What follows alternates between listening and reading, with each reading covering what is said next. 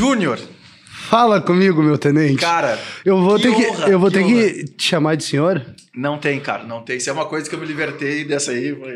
é, hoje todo mundo é amigo. Tem ainda pessoas que a gente sabe, né, que encontra que por educação, né, e não por dever, mas por educação a Ah, tudo sim. aquilo que a gente fez em tantos anos de, de exército, é, continuam chamando de senhor, pessoas mais velhas, a gente sabe que isso não tem nada a ver com idade, mas e que eu admiro, cara. Eu, eu respeito, assim como eu encontro ainda ah, vários coronéis ou até ah, tenentes que eram comigo tenentes, hoje em dia são tenente coronel, e eu chamo de senhor, cara, por, pela, pelo respeito à pessoa, não a respeito à hierarquia e disciplina que é aquela do regulamento, Sim, né? mas... tu sabe que no interior, tipo, que é da onde eu vim, eu, eu sou de, né, natural de, tipo, é, a cidade que eu falo pra galera se orientar no mapa é Soledade.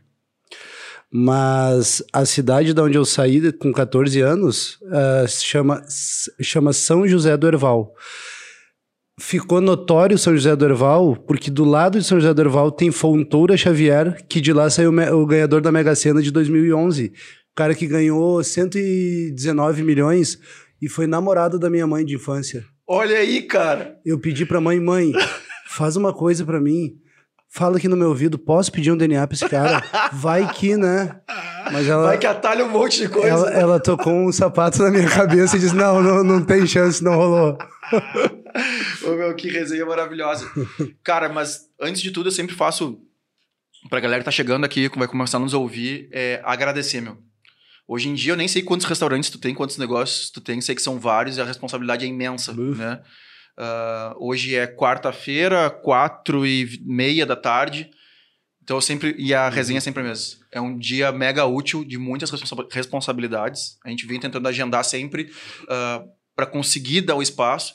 E quando o cara sai dos seus negócios, da sua família, das suas coisas, para sentar aqui e tentar com o propósito desse podcast, que é ensinar alguém, é tirar o cara da inércia, é empurrar, é ou, ou que alguém não cometa o mesmo erro que a gente cometeu. Se uma pessoa fizer isso por episódio, meu, eu tô, juro por Deus, meu, realizado. Porque os feedbacks que, tão, que já vêm há algum tempo, eles são muito bons. E é isso que continua me movendo. E quando vem caras que nem Entendi. tu, assim, cara, eu, eu vibro demais, assim, sabe? Eu acho, eu acho que a gente tá no caminho certo, sabe? Eh, agradecer também sempre ao, ao Gabi.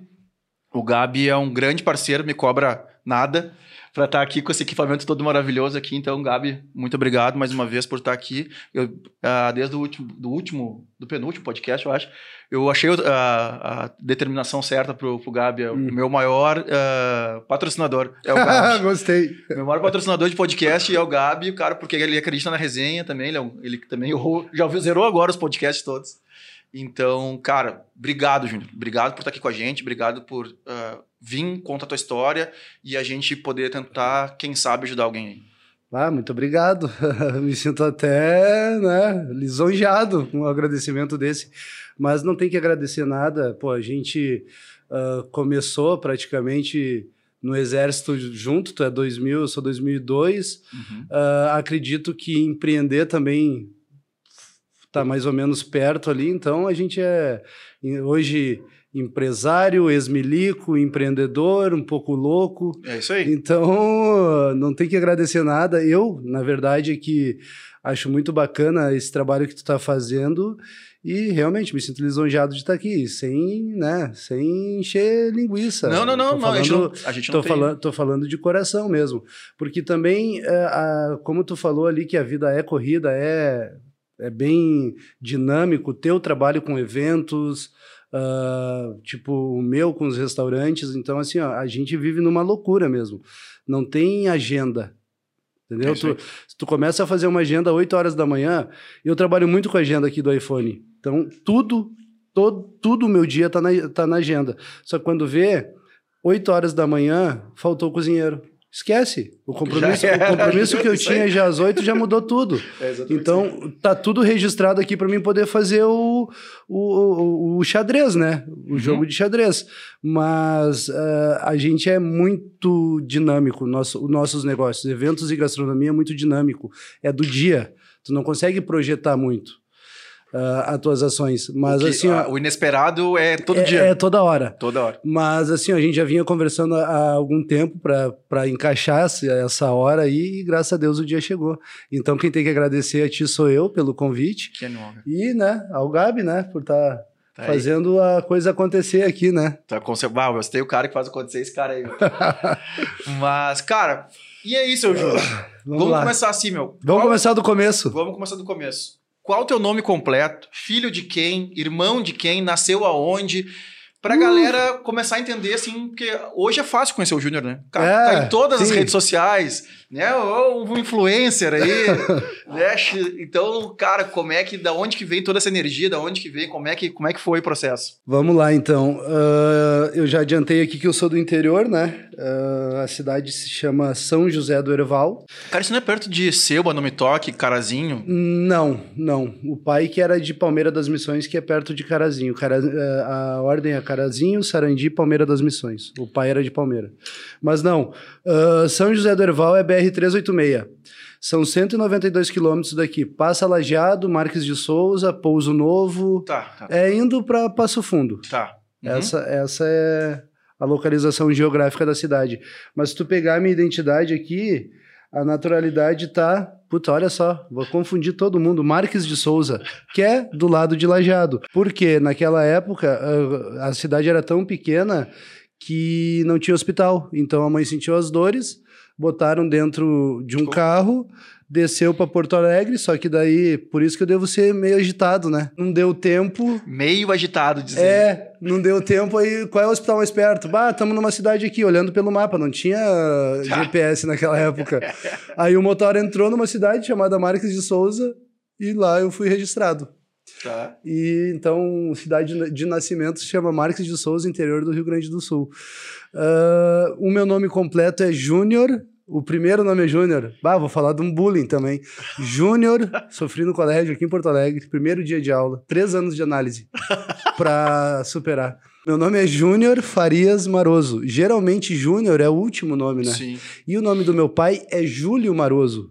Então a galera, não, como é que é teu nome? É Júlio, é Júnior Júlio? Júlio Júnior? Não pode. Mas depois eu conto. É. E o nome da minha mãe é Dona Hortenila Farias Maroso, que era a cozinheira do, do hotel que eles conheceram no hotel. O pai tinha hotel naquela época, hotel de beira de estrada, junto com o caminhoneiro. Junto com aqueles. Uh, tem churrascaria embaixo e em cima os quartos para os caminhoneiros.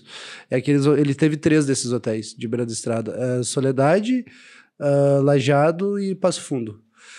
E lá que ele conheceu a mãe, a dona Hortenila, que era a cozinheira e a dona das receitas do, da churrascaria, do, do, do buffet lá da churrascaria. Claro. Que hoje é as receitas do ovo gastronomia. Entendi. Essa tá. é a... Daqui a pouco a gente já aí, aí, vai, aí vai encaixando. Bom, estamos construindo a base, por enquanto. Exatamente. Então, São José do Herval, uh, Júlio Maroso e Hortenila Maroso. Tá, e aí tu morou lá, estudou lá, como é que foi tua vida é, no começo? A, até os 14.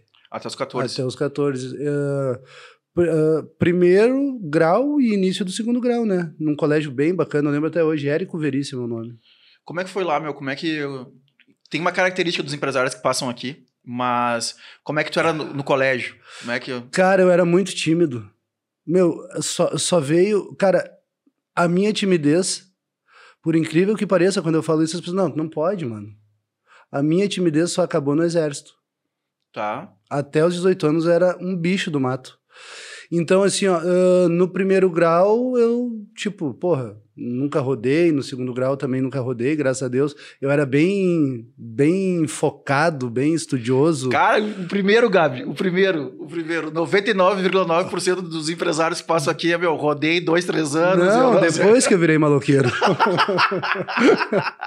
não, ah, até os 18 era uma flor. Uma flor, morava com os pais? Morava com os pais, no interior eu tenho um irmão, né, ah, boa, boa. Uh, que hoje é meu sócio, uhum. Que uh, já teve negócios também uh, de vinhos, então a inspiração, depois também a gente vai falar. Ele é mais velho ou mais novo? Ele tem 10 anos mais velho, eu sou de 83 e o Juliano é de 73.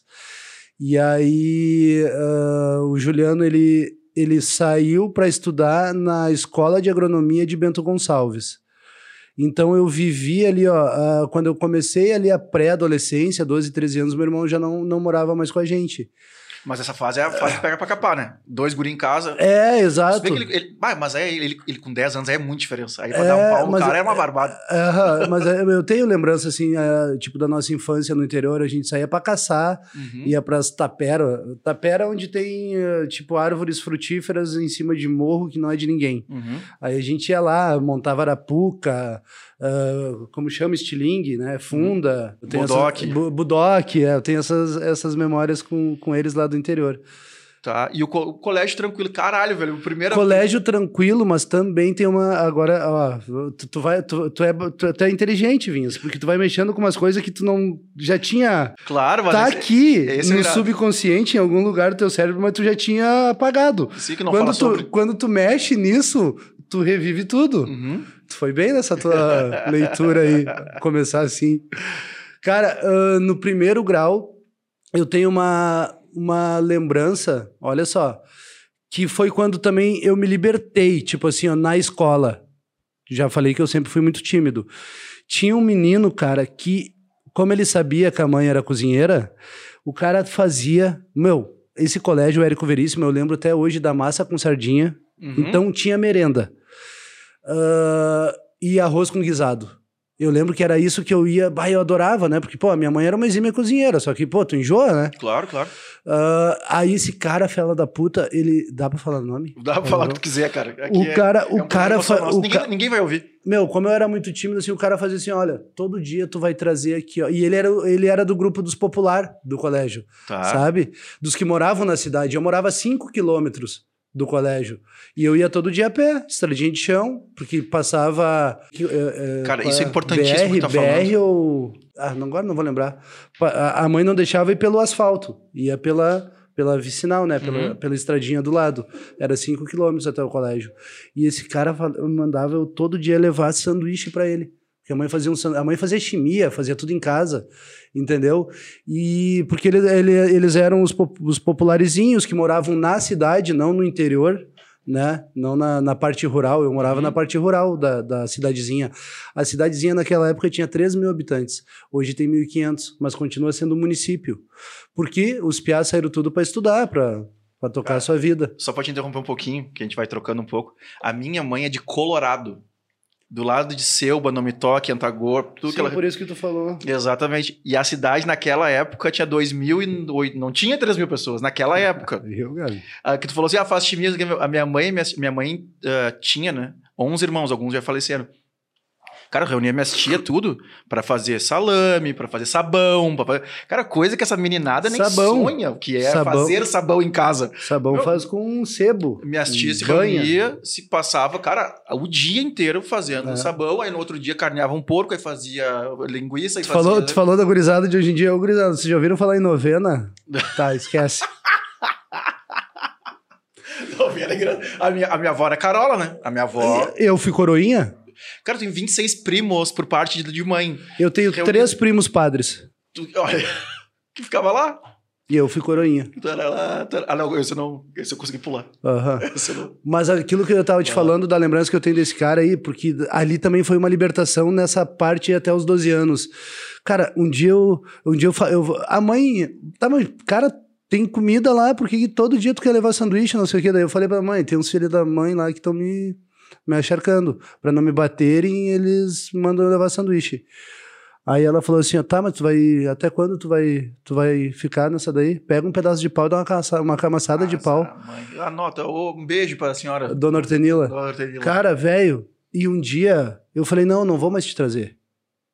Não, então tu vai apanhar amanhã. Ah, é? Quero ver então apanhar. Catei um pedaço de pau e saí dando de paulada no cara. No colégio, na hora do recreio. Eu lembro que foi dentro da quadra. Ainda bem que tinha um pedaço de pau lá na quadra. Nem sei o que tava fazendo esse pedaço de pau lá. Mas essa, lembra- essa. le- Cara, eu dei paulada nas pernas do cara, nos braços do cara. Então, um piá, 12 anos, dois Claro. piá, um dando paulada no outro. É que nem um. Como que chama? Era, teve, um- tinha um meme esses tempos que tinha um cara bem maior, um gordão, pegava um piazinho e. Sim, porque o Piazinho ficava incomodando ele, aí o gordão quieto, que uma hora ele faz um pilão. Pega o guri e joga. Foi isso que eu fiz. Foi a libertação nesse período aí de primeiro grau, assim, antes de vir para Porto Alegre. Então já, já vim para Porto Alegre tímido, mas já não ia mais aceitar desaforo no colégio. Irado. Mas e- depois eu sofri um bullying no colégio daqui, no Padre Rambo. Também era um colégio estadual. É que isso, isso é um baita papo, né? Porque é óbvio que não, assim, tu não. Olha só, que eu não, eu não sou do mimimi, mas também eu, eu, eu também eu acho que eh, cada vez mais tem que se conversar sobre as coisas. Mas por mais que a gente converse, por mais que a gente oriente, essas, essa tua liberdade. Isso é eu entendendo, não sou formado em psicologia, sou formado só pela vida. Faço Exato. 40 anos esse ano. E o que eu. A, a minha opinião, gente, não é baseada em estudo nenhum, tá? A minha opinião é que se tu não fazes com 12 anos, tu vai ter que fazer aos 30 ou aos 40. Em algum momento, pra tu ser tu mesmo, tu vai ter que se empegar com alguém. Ou, cara, aí eu não, também não tenho conhecimento. Ou vai, vai ser uma pessoa muito evoluída, vai ler muitos livros e vai se descobrir sozinho. Eu, não Exato. sei, eu não sei como é que faz de outra maneira. Mas se tu não rompe essa barreira, É tipo isso. assim, tá, acabou. Acabou. O limite aqui, o meu limite é esse. Porque senão tu vai sempre recuando, recuando, recuando, recuando, daqui a pouco você joga numa ponte. Eu falo, tu, tu, eu falo hoje lá pro meus guri lá no restaurante. "Uh, Cara, tu tem que decidir se tu quer ser águia ou se tu quer ser galinha. Porque já existe histórias, né? Tipo, eh, de. ah, tipo, uma águia tava junto com as galinhas, depois de um tempo nem voar mais. Ela voava. É isso aí. Aí alguém viu que era uma águia que estava no meio das galinhas, subiu em cima de um penhasco e largou a águia. Ela não voou até chegar a 5 metros da terra. Quando ela ia se despedaçar no chão, ela começou a bater asas e voou. Então é isso daí. Tem que, Não. tem que descobrir se quer ser águia ou galinha. Às vezes, tá no, às vezes tu é uma águia e tá no meio das galinhas. É isso aí. É, é a famosa escolha, né? E eu acho que, eu acho que tudo tem a ver com esse poder, o poder da escolha, o poder do não, né? Assim, Poder do não. Cara, cada, ah, quanto mais cedo descobrir que realmente o não é libertador. Ah, meu, tem aniversário do fulano. Não, não quero ir. E tu vai por obrigação. Tu não consegue dizer não.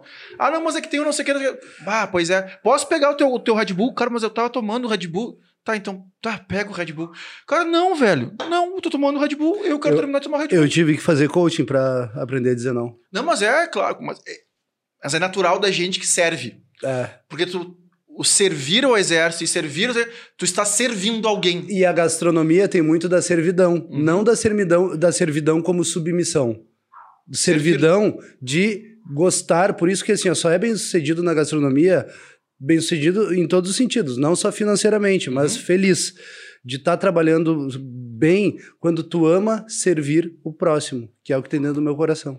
Perfeito, perfeito. Eu acho que. eu- Acho que é um- cara, se a gente terminasse aqui agora, nesses poucos minutos, já teria. Já era uma aula. Já era uma. Já tava. Já, a gente já tinha ganho, alcançado o objetivo. Mas, cara, a gente tá recém nos teus 12 anos. Tem, olha quanta coisa tem pra contar ainda. Ixi, quanto tempo deu? Ah, é, então, aí ah, com 14, aí. Beleza, isso é prime primeiro grau, aí com 14 eu. O primeiro do, é, chama. pri- É primeiro do primeiro, segundo do primeiro, terceiro. Tem o primeiro Não, do segundo. primeiro do segundo- Primeiro do segundo, segundo do segundo e, E se- terceiro, terceiro, do segundo, tá, isso aí. Então, o primeiro do segundo foi lá e aí já vim para Porto Alegre. Por quê? A gente veio para Porto Alegre porque já tinha muitos. A, a minha avó já morava aqui e muitos irmãos da minha mãe já moravam aqui também. Teus pais continuavam casados. Sim, foram casados a vida toda. O, Ah. o pai é falecido faz três anos. E a mãe tá lá, firme e forte, a veinha lá. Aqui em Porto Alegre. É, aqui em Porto Alegre. Tá, e vocês vieram- Mora sozinha, independente. n- Já falei, mãe, não quer? Porra, casa grande, não sei o quê. Não. É, capaz, fica ela com as manias dela, né? É isso aí. Não, meu, é a TV, alguma coisa que eu tô batendo na TV no chão aqui, que eu tô. É o cabo, alguma coisa. Não é tua aí, não. Porque o problema sempre é o cabo. Sempre é o cabo. sempre é o cabo. O problema é sempre o No cabo. exército aqui, ó, pra quem quer servir, tá? O cabo é a melhor função que tem no exército. Por quê? Porque ele não faz porque não é soldado e não manda porque não é sargento. Ele tá em cima do muro, cara. Ele não faz faxina. Uhum. Ele não é soldado. Ele comanda a faxina. Ele comanda a faxina. Só que ele também não vai tomar esporro e não. É, vai ser bem difícil ele ser preso. Porque É. ele não vai estar na linha de frente. Exatamente. Ó, primeiro e segundo tenente é pica e terceiro sargento é pica. É pica. Os É, caras fazem o é o- operacional do faz o exército acontecer. É isso aí. Cara, e. Não, não desmerecendo os outros, né? É uma. Não, mas é que assim, É é, uma- que, é, que é, o, é o que a gente chama ali do Aspone, né? Do, tipo assim, cara, quem tem que fazer? Né? Do- dos sargentos, dos antigão, quem é o mais moderno? O terceiro. E dos oficiais, quem é o, é o aspira e o tenente. Então, cara, é, é quem tem que fazer. Depois. E depois quem é de carreira vai ser promovido e vai, vai assumir um cargo mais administrativo. Tô louco pra chegar aos 18. Foi quando a minha vida mudou, hein? Mas depois não. Depois não tem, né, cara? Não tem. ah, enfim. A gente tá indo no Porto Alegre porque tua família tava aqui. Como é que ficaram os negócios da família lá? Tu- os hotéis, teu pai? Como é que. Ah, venderam tudo. Vende- venderam tudo. Aí as terras que tinha venderam também. O pai tinha muita dívida também por causa desses negócios. Então acho que venderam, ficaram com um pouco de dinheiro ah, e vieram para Porto Alegre. Mas assim, ó. Vieram com um plano pra Porto Alegre ou não, vieram? não. O pa- o pai já era aposentado. Tá. O pai já era aposentado. E a mãe ah, também estava quase se aposentando já. A mãe é de 50, 71 anos. Uhum. E o pai é, o pai é de 41, mano. Sim, sendo que os nossos pais começaram a trabalhar com 14 anos, ou, ou 12 ou A 10. minha e primeira carteira assinada é com 14 anos, em Porto Alegre. não- Olha aí. Daí. Tá, então tu já veio em Porto Vamos lá. Chegou, chegou em Porto Alegre porque tá, o- a Ah, família tava toda aqui a já. fami- a, a minha mãe, ela sempre foi muito ligada à minha avó, então, tipo, a avó tinha vindo, vindo pra cá, já fazia uns cinco anos, e como não tinha mais negócio lá, eles já estavam... Meu irmão já morava aqui também, meu irmão já morava aqui, então era, eu era um piá, morando no interior. ca- Entrando no segundo grau, que já entrando no segundo grau, pro vestibular, é, com a coisa assim. mãe e com o pai aposentado, tipo, já não tinham mais negócio, tudo, e a família toda morando em Porto Alegre. Então, a mãe da mãe, a minha avó, os irmãos da minha mãe uh, e o meu irmão morando em Porto Alegre, já. Aí a gente veio. é. Tá. E aí vieram pra cá, meu, e como é que, como é que tu ficou, como é que ficou na tua cabeça a mudança, meu?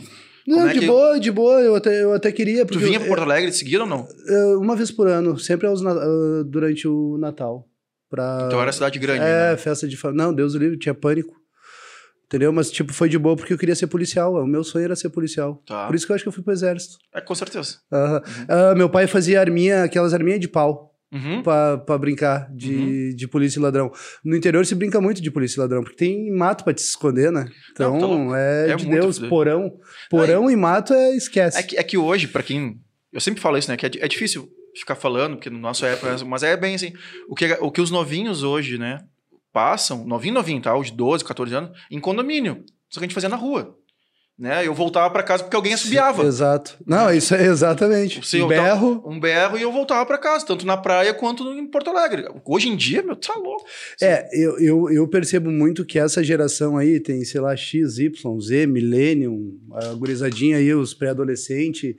Cara, a- a- aqui na cidade, eu já, assim, ó, seguinte, ó, aceita que dói menos. Vai ser assim. É dentro de casa, é trancado, jogando videogame. Os pais, eles... Porra, eu tenho, né? Uhum. Tenho uma menina de. Eu tinha te falado ali fora do, do ar, né? A Belinha, de 13, e o meu enteado, o Arthur, tem 15. Eu vivo isso. Uhum. Eu, eu sei como é que é. Ah, e hoje, como tem toda essa loucura na cidade grande, é, é muito melhor tu fiscalizar a internet deles, entendeu? Ficar ali no, no comando disso e pre, a, a Ju, graças a Deus ele tá aí jogando videogame. Porque se tá na rua, tu perdeu Sim. hoje. Tu não sabe com que. Tá, tem os amigos, os, os que frequentam a nossa casa, tudo bem. Mas tu tá numa, numa festinha aí de noite, tu sabe, né? O acesso que tem. sei. Tem tudo. Tem tudo. Tem tudo, é de bom e de ruim. Tu pode fazer grandes amigos pra vida, tu pode pensar em empreender já desde 14, 15 anos, mas tu vai ter acesso às coisas ruins. É, eu acho que. É, eu acho que. Eu, eu não tenho filho da cidade ainda, que nem tu e o Gabi aí, mas. ah, cara, pelo que eu vejo no meu mercado, tu pode preservar agora quando a cabeça é um pouco mais fraca, mas quando eu fizer 18 anos, meu amigo, Não, não tem. É, eu acho que é, é, ah, tudo acho de novo, né? É, é, tem que estabelecer esse tipo de papo, sabe? E ser amigo. É, é, é perfeito, é isso Porque aí. senão, é assim que a gente amigo, conduz. O que a gente vê na, na, na noite, até hoje nos colégios, né, meu? Colégio, o próprio colégio já é difícil de, de controlar essa galera. É muita informação, né? Muita informação. Muita informação. Muita Exato. informação. A internet tá aí em tudo que é lugar, o cara. Um bilhão de aplicativos que, o, que a gente já não consegue acompanhar, né? E a gente viveu a transição, a nossa geração. Do, ah, eu tô com 38, tu tá com 40, o Gabi 33, é isso? Ó, a nossa geração viveu a transição da falta de informação, antes tu se informava pro rádio e televisão, jornal. Jornal é não é o digital, é o Papel. papel. Era o único meio de comunicação. Uhum. Aí veio a, a internet de quando? É 80, e- a, a internet bombou, começou em 89. É, foi quando caiu o Muro de Berlim. Eu sou tribom de, de história e de. Que de eu, não, eu, não, eu não sou. Eu, É, Muro eu de só Berlim sei, é de eu- 89. Eu, eu tento fixar porque meu pai trabalhava na CRT. E aí meu pai era o gerente de Porto Alegre. E ele recebeu o primeiro celular na mão, Caralho. na CRT. Então, assim, eu tenho essa memória. Eu, eu lembro, o celular desse tamanho, a bateria era, pô, a bateria É, era um o- peso. Mas é, será que era aqueles Motorola tijo- tijolão? Meu, eu não lembro se era. mo- Eu acho que era Motorola, mas, cara, a antena, ele era desse tamanho total, assim, porque a antena era, era, ela era fixa e tu rosqueava, assim, cara, uma loucura, Vixe. assim. Então, a gente viveu ri- literalmente isso. Eu vi o primeiro celular chegar em Porto Alegre e chegou na mão do meu pai. Então, é, é essa a loucura. transição das tecnologias. Exatamente, exatamente, uma loucura. Tá, mas aí, meu, tu- qual é. Assim, chegou em Porto Alegre, o que que tu. Tu tem algum sentimento, assim, tipo assim, bah, meu, foi punk Sim, por isso o ou não? o primeiro Troca de sentimento- colégio é Aham. difícil também. É, não, mas é, tipo, isso daí eu, eu realmente eu acho que eu não tenho memória porque não me marcou. Uhum. Entendeu? Tipo, eu, cara, tinha medo, mas queria muito vir. Só que o primeiro dia, meus tios me sacanearam, eles me levaram pra comer um McDonald's na Rua dos Andradas. Sim, aonde tinha, foi primeiro, de Tá, Porto Alegre. então vamos lá. Nem lembrar, nem sabia disso. Me levaram lá, só que eu saí de uma cidade que eu via 150 pessoas nas festas de São Roque. No final do ano, procissão de ramos, que é uma coisa bem de católico Uhum. também. Olha como é que o interior ele tem muito essa força ainda, né? De, da igreja, da, da, da família. Não que aqui não tenha, mas a gente E vai se perder essas tradições, sente né? cada vez mais que está se, se perdendo. Até que é, né? Não dá pra falar disso daí no ar, né? Mas é, é, é discurso hoje do nosso capitão lá, o que tá no comando lá. Não, você não pode, pode falar o que quiser. Não, aqui não, aqui vamos, não, não, vamos falar. eu, não tenho, eu não tenho nenhum. De política, não, senão a gente vai perder cliente. Não tenho, eu não. Ah, eu por mim, Não, vamos gravar um só de política? por mim. Então Eu não- tá. Eu não tenho, eu não tenho porque eu, eu consigo conversar. Eu, Eu, não, também. eu não vou. Você pode ter uma opinião diferente da minha. Não, mas hoje tá muito polarizado, eu tenho medo de falar. Eu não, eu falo, converso. Cara, nas eleições passadas, eu tô pronto pra conversar com qualquer pessoa que divirge de mim. Mas conversar. Cara, Me vem com da- fundamento. Não me vem isso com notícia. Daí, isso daí é uma baita de, uma, de, de um assunto. Pra conversar Conversar. com pessoa. Porque a, a nossa geração, ela não se posiciona. Cara, eu, Eu, tenho, sou um. eu tenho padrinho. Eu me posiciono. Eu tenho padrinho de casamento que é de esquerda. Cara, e a gente senta, diverge horas, horas sobre algumas coisas. Só que, no meu conceito, direita e esquerda tá errado. Entendeu? Porque não, não tá, não tá mais é assim. onde, aí é onde eu gosto Porque do eu, assunto. porque eu acho que tem coisas de esquerda que eu acho que o Brasil precisa. Tipo assim, ah, cara, vamos. Ah, acaba com a ajuda escolar. Pra mim, eu concordo com quem fala assim, cara, ajuda não é na faculdade, ajuda é lá no primeiro grau. Ah, exatamente. Forma a criança até o quarto ano, até a quarta série, quinta série. Depois, amigão, é meritocracia. Meritocracia. Depois tu te vira. E se não quiser estudar? Cara, quanto youtuber hoje de 13 anos tem, ganhando Puf. milhões? Vixe. Tu tem, óbvio, tem que ajudar. Eu, eu tenho uma grande preocupação com isso também, que é a cabeça dessa pessoa. É, Mas isso é outro problema. Nós estamos falando primeiro da, da- de É. assis- a- a- dar assistência ou não ao, ao povo, estado mínimo, essas coisas. Eu acredito nisso. Só que tem que ter um pouquinho ainda. A gente tá pra trás. Não dá pra dizer, corta tudo agora. É não, isso. aí, aí quebra. Aí quebra de verdade. A gente vai falar uma hora fora do ar Vamos. dessa resenha aí eu, e Vamos, vamos vamos. montar um, pod- podcast de política. Não, não, não. Não, não, eu não tenho, meu. Com educação e com calma, É. eu falo sobre política. Matou, matou. Se o cara quiser vir gritar e quiser me convencer, cara, tu já perdeu, porque daí eu não, não é no grito me ganhar, até porque eu Não, grito não bem mais vai, alto. não vai. Eu, normalmente, cara, a gente ficou sete anos gritando. Sete anos gritando. O cara tinha 300, de- chegava a comandar companhia, Isso esquadrão. aí, isso aí. o cara isso sentado aí. um dois de peão dois, o cara ele sentava e levantava. É isso então, aí. tem como tu vir gritar Não, mais. não, não vai, não Quando vai. eu veio eles gritar, eu disse, bah, mano, tu vai gritar mesmo. Sério? Bah, Vai. Então, puta É que, é que dá, assim. um, dá um controle emocional em nós gigante, né? A gente já não tem. Tem. Mas, cara, vamos, vamos voltar. Estamos chegando, recém chegando em Porto Alegre. É, mas vamos, vamos lá então, assim, ó. Daí eu cheguei em Porto Alegre, fui no McDonald's e, e aí, aí que eu, tipo, também eu, eu lembro dessa, dessa emoção de a primeira experiência em Porto Alegre foi na Rua dos Andradas para comer o McDonald's, só que, eu, como eu tava falando, só tinha, eu só, só via no máximo 150 mil pessoas, 150 pessoas, ah, porque a cidade tinha 1.500 habitantes, 3 mil, daí passou para 1.500, enfim, deve ser isso aí que tem hoje lá. Aí, cara, eu lembro que me deu um pavor por causa do barulho, porque a Rua dos Andradas, aqui, a Rua da Praia, ela é muito barulhenta. E, cara, eu não sei o número de pessoas que deve transitar lá por dia, mas deve ser um número gigante. Com certeza. 30 mil pessoas, sei lá, mais. Pesquisa no Google pra nós, hein, cara? Pesquisa no Google aí, vamos ver, vamos ver. Uh, o, o centro, eu sei que é em torno de 700 mil pessoas por dia. Cara, 700. Porto Alegre, eu acho que tem 1 milhão e 300. Hum, Por aí. Uhum. Então, 700. Porque daí no centro circula a região metropolitana também, né? Todo Então, mundo passa a pelo centro. Alvorada, Gravataí, Viamão, Cachoeirinha, passa ali pelo centro. E eu ouvi falar em 700 mil pessoas circulando no centro por dia, antes da pandemia. Hoje, quem me falou isso foi um amigo meu que tem loja na, na Doutor Flores. Uhum. Aí hoje ele diz que circula no centro uma média de 450 mil pessoas por dia. Mas enfim, fui pra lá e me apavorei por causa do barulho. Eu lembro que eu me acoquei numa, numa me- acoquei numa, numa parede lá de costa pra uma parede e fechei os ouvidos assim, ó. Por causa do barulho, cara, eu nunca É tinha muito- visto. mu- ta- muita informação. Mas também, aí, tipo, os tios, eles foram muito bacana. Porque eles já me botaram no primeiro dia, cara, é isso aqui que tu vai ter. Entendeu? Então foi bom. Aí depois dali, daí já me matricularam no colégio, que era o Padre Rambo, né? Padre Rambo ali na Bento. Eu acho que não conheço. É. Aí, aí é, é Padre Rambo, escola, eh, colégio. esta- Eu, nunca, eu nunca estudei em colégio particular. Tá. Só- colégio estadual, com 14 anos. Primeiro, primeiro dia de aula, a- aí que vem os três anos de análise. Que na verdade não, não fiz. Eu falo, foi, foi, foi o exército que corrigiu.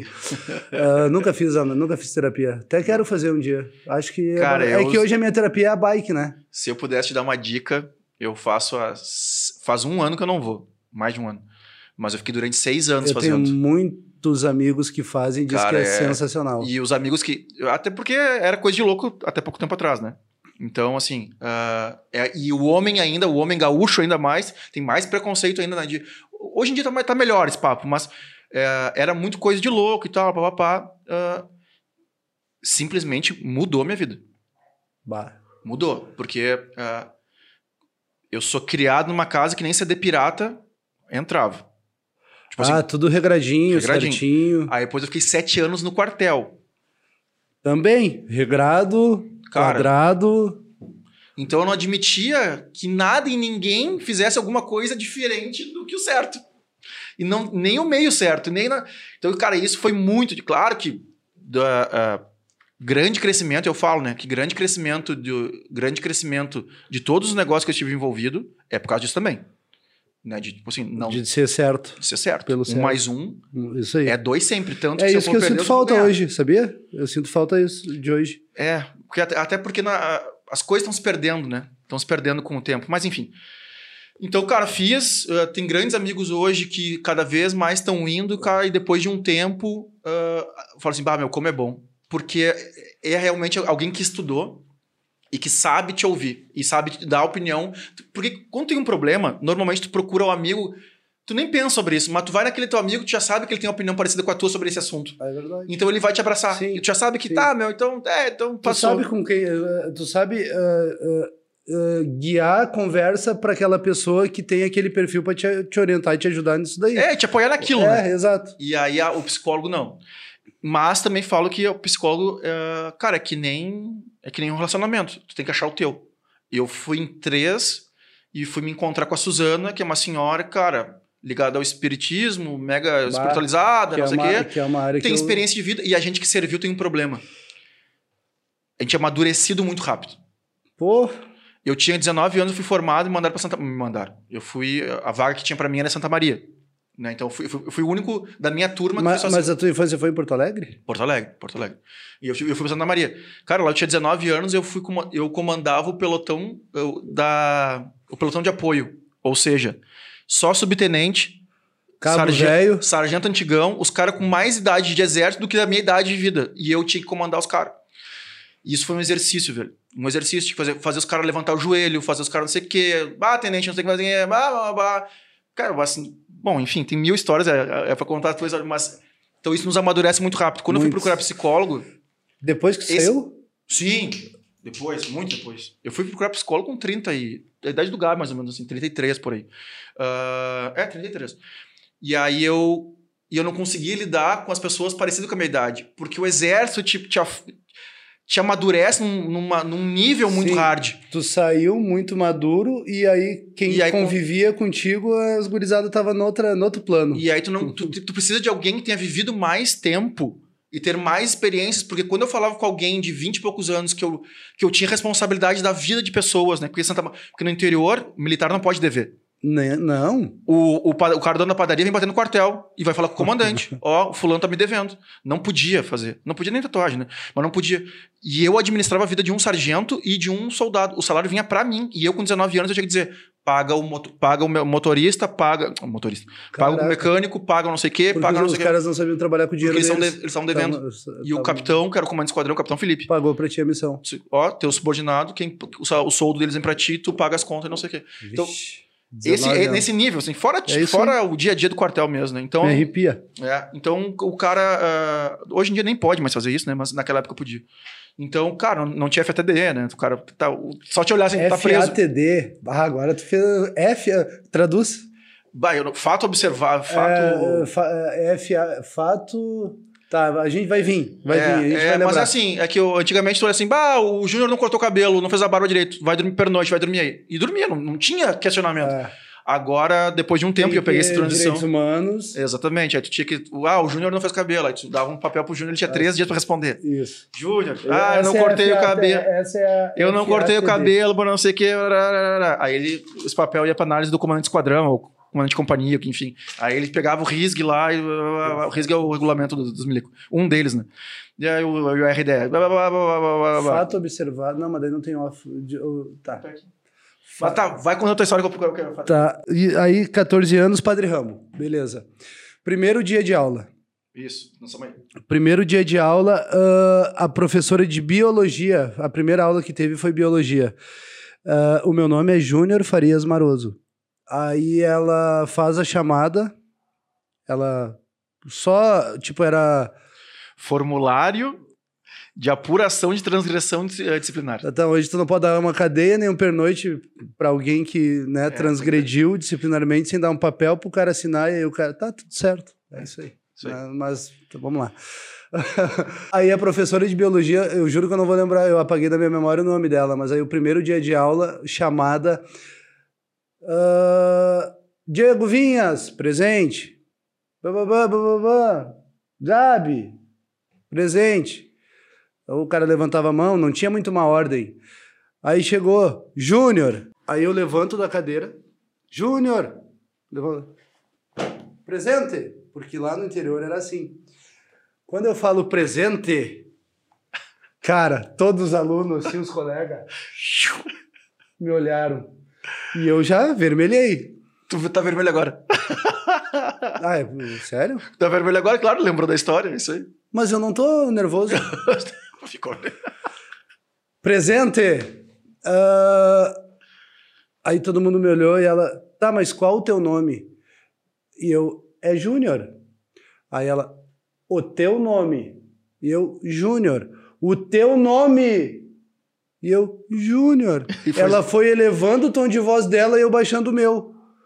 At- até eu começar a chorar. Puta, no primeiro dia. Bah. E aí, nunca mais. Cara, não. Cara, primeiro, primeiro ano do segundo grau, acho que é com 14? Ah, é Ou 14, segundo? 15. É, é que tu sai com 16, 17 no terceiro, 15, 14, Tá, 15. é então aí. beleza. Acho que é primeiro 13, do 14, segundo. 14, 15. Cara, já fudeu tudo. As gurias não vão querer, o cara já tá começando a se interessar, Uhum. ah, vai virar chacota. Cara, seis meses de frustração. E fui o melhor aluno dela. No, no final do ano ela me elogiou tudo. Eu era tribom em, em humanas todas. Eu nunca fui bom de exatas. Tá, mas é, é, talvez por isso o relacionamento que tu tem hoje em dia, né? Pode ser. Só que depois aí comecei a me destacar no colégio, no futebol, né? Fazia parte da seleção, da turma, ah, jogava contra os outros colégios, comecei a me destacar no, no esporte. E eu lembro de ter saído do Padre Rambo com 17 para daí depois com 18 ir pro exército, eu já era um dos populares do, do, do colégio. Tá, Então, mas vamos, vamos, dar uma, vamos dar uma. Só, deixa eu ver. Aqui é 5 horas já. Mas pra não te prender muito. Tá, vamos, É. vamos, vamos lá. tá, porque eu já tô com 18, eu tô com 38, só tem mais 20 anos pra gente Isso, falar aqui em uma isso, hora. É isso aí. Uh, não, pra não te prender muito assim. Então. Não, mas é eu tô de boa, tô de boa. Tá. Como é que foi a decisão, meu? No colégio foi esporte, uh, tinha Grêmio Estudantil, alguma coisa assim? Tinha Grêmio Estudantil, fazia parte do Grêmio. Ó, então isso é importantíssimo. Isso é import- Por que que tu quis fazer parte do Grêmio Estudantil? Cara, por causa que tu era as pessoas que decidiam. Tu, tu, tu ajudavam nas, nas decisões ali, né? Tu, tu tinha uma, uma comunicação com a diretoria, tu era popular, velho. Se, se, se tu fosse isso. parte do Grêmio, tu, bah, aquele lá, bah, o Diego lá do Grêmio, Uhum. Ô, vai lá. Ah, algum, bah, tu, tu era um elo de ligação entre uh, alunos, uh, professores, Diretoria. diretoria.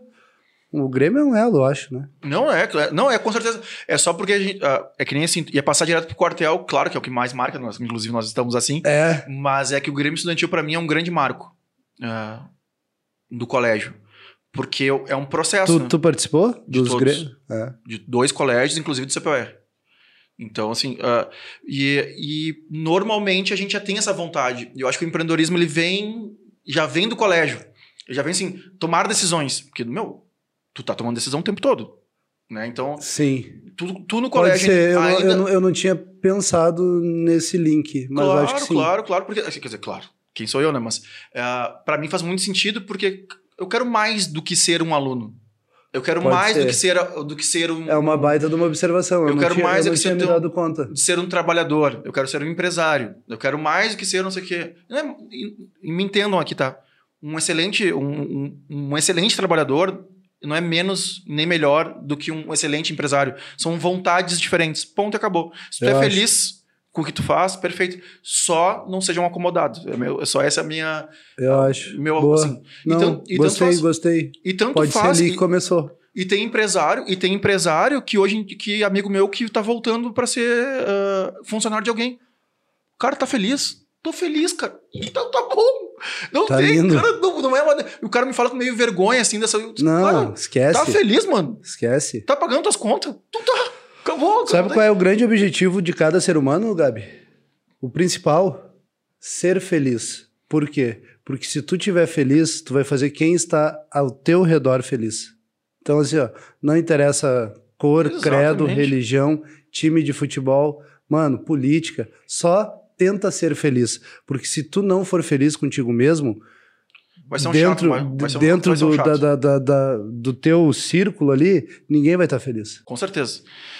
Então, meu, então o Grêmio Estudantil pra mim, porque é uma decisão, entendeu? Tu não, tu não, não, não é assim, ah, todo mundo é do Grêmio. Não, não.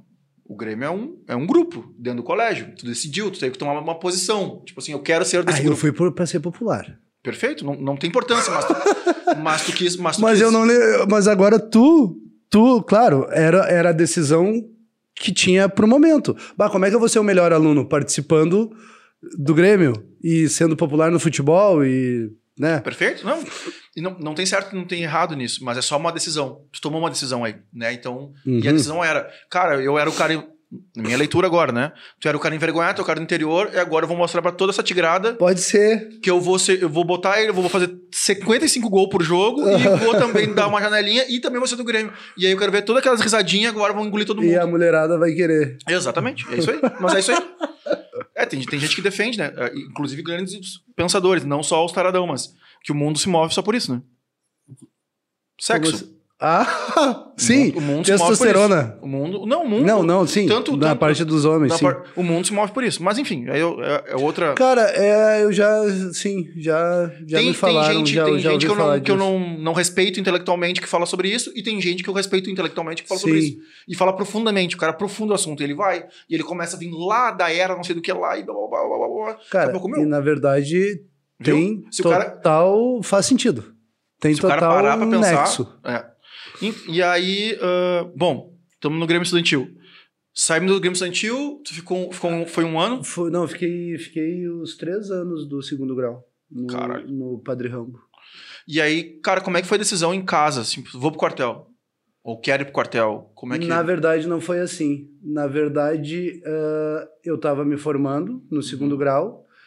Cara, eu precisava arrumar um estágio, um emprego de quatro horas, que naquela época era o que a gurizada fazia. Eu procurava um estágio, sendo que no- eu já estava fazendo estágio Então eu precisava de um emprego Uhum. de quatro ou seis horas, porque eu, fi- eu fiz estágio. Eu, na verdade, a minha primeira carteira assinada é com 14 anos, que quando eu vim para Porto Alegre, cara, isso é. Hoje, a gurizada. Ah, é foda falar assim, hoje a gurizada, como se fosse uma culpa deles, ou, ou, ou nós fôssemos muito mais exigidos. Né? Homens fortes criam homens fracos, homens fracos criam homens Tá, fortes, e assim a gente então, vai indo. Boa.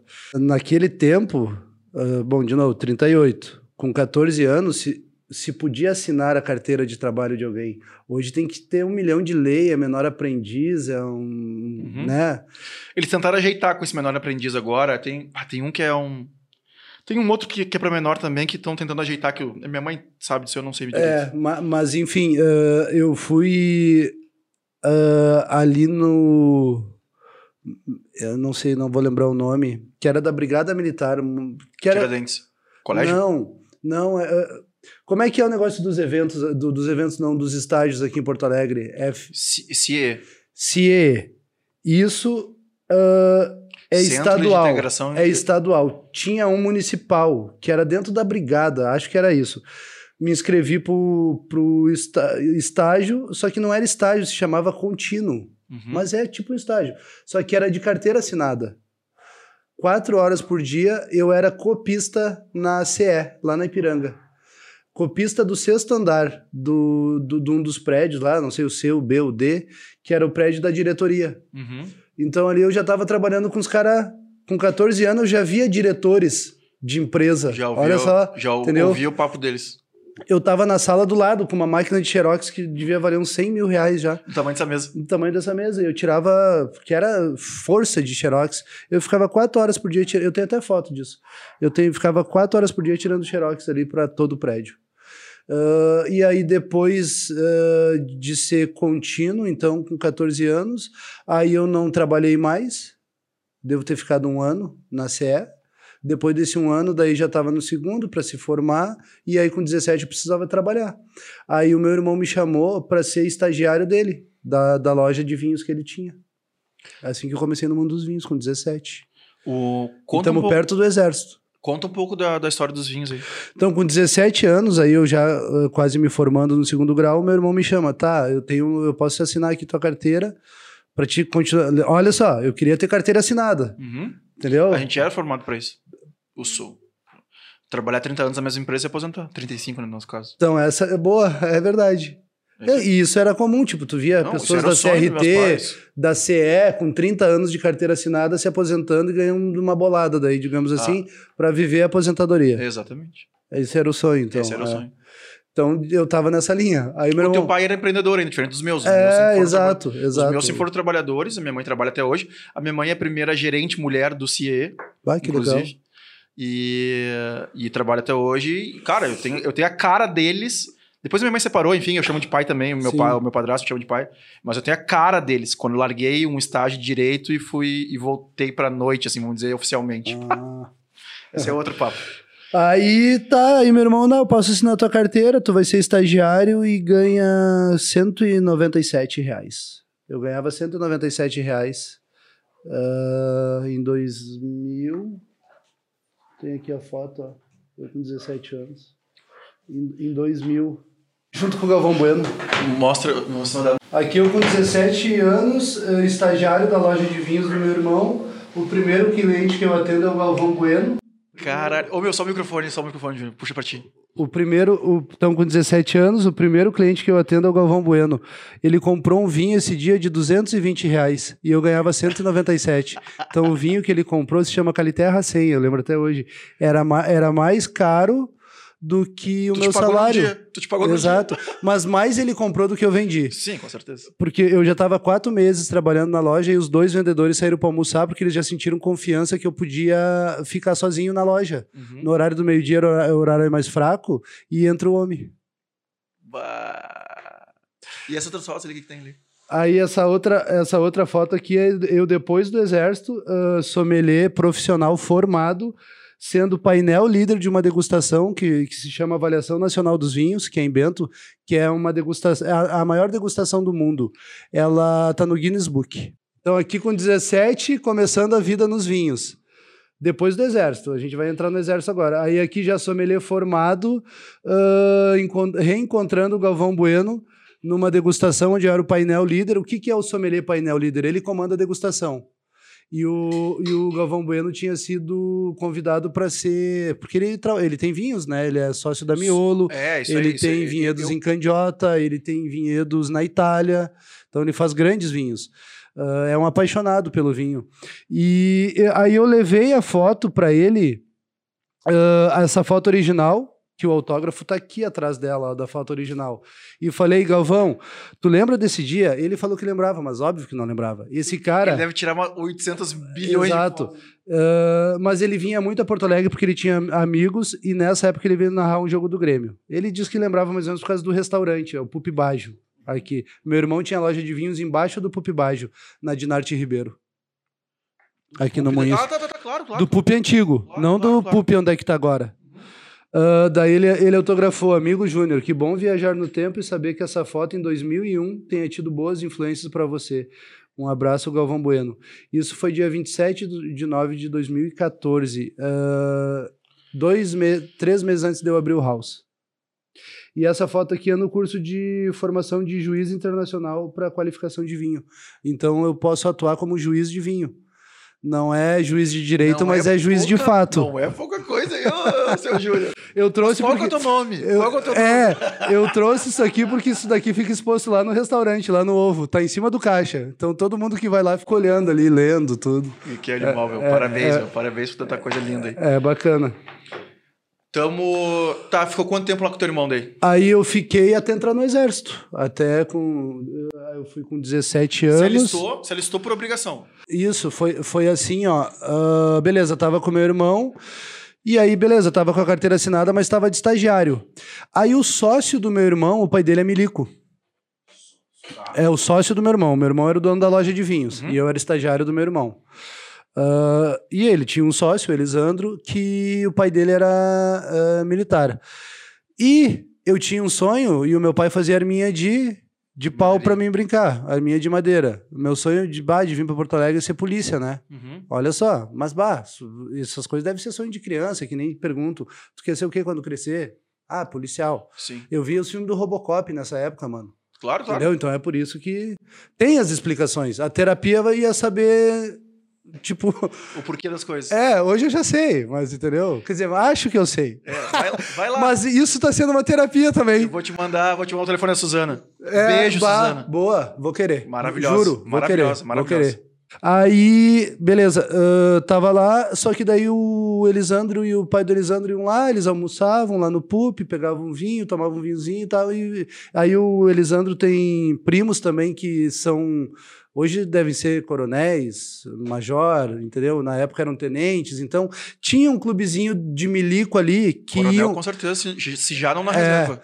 tinha um clubezinho de milico que iam lá, porque apreciavam vinho, e aí eu ficava ouvindo as histórias. Daí o pai do. Aí eu tinha que me alistar. Aí o pai do Elisandro, que é o sócio do meu irmão, falou: Tá aí, tu não quer servir?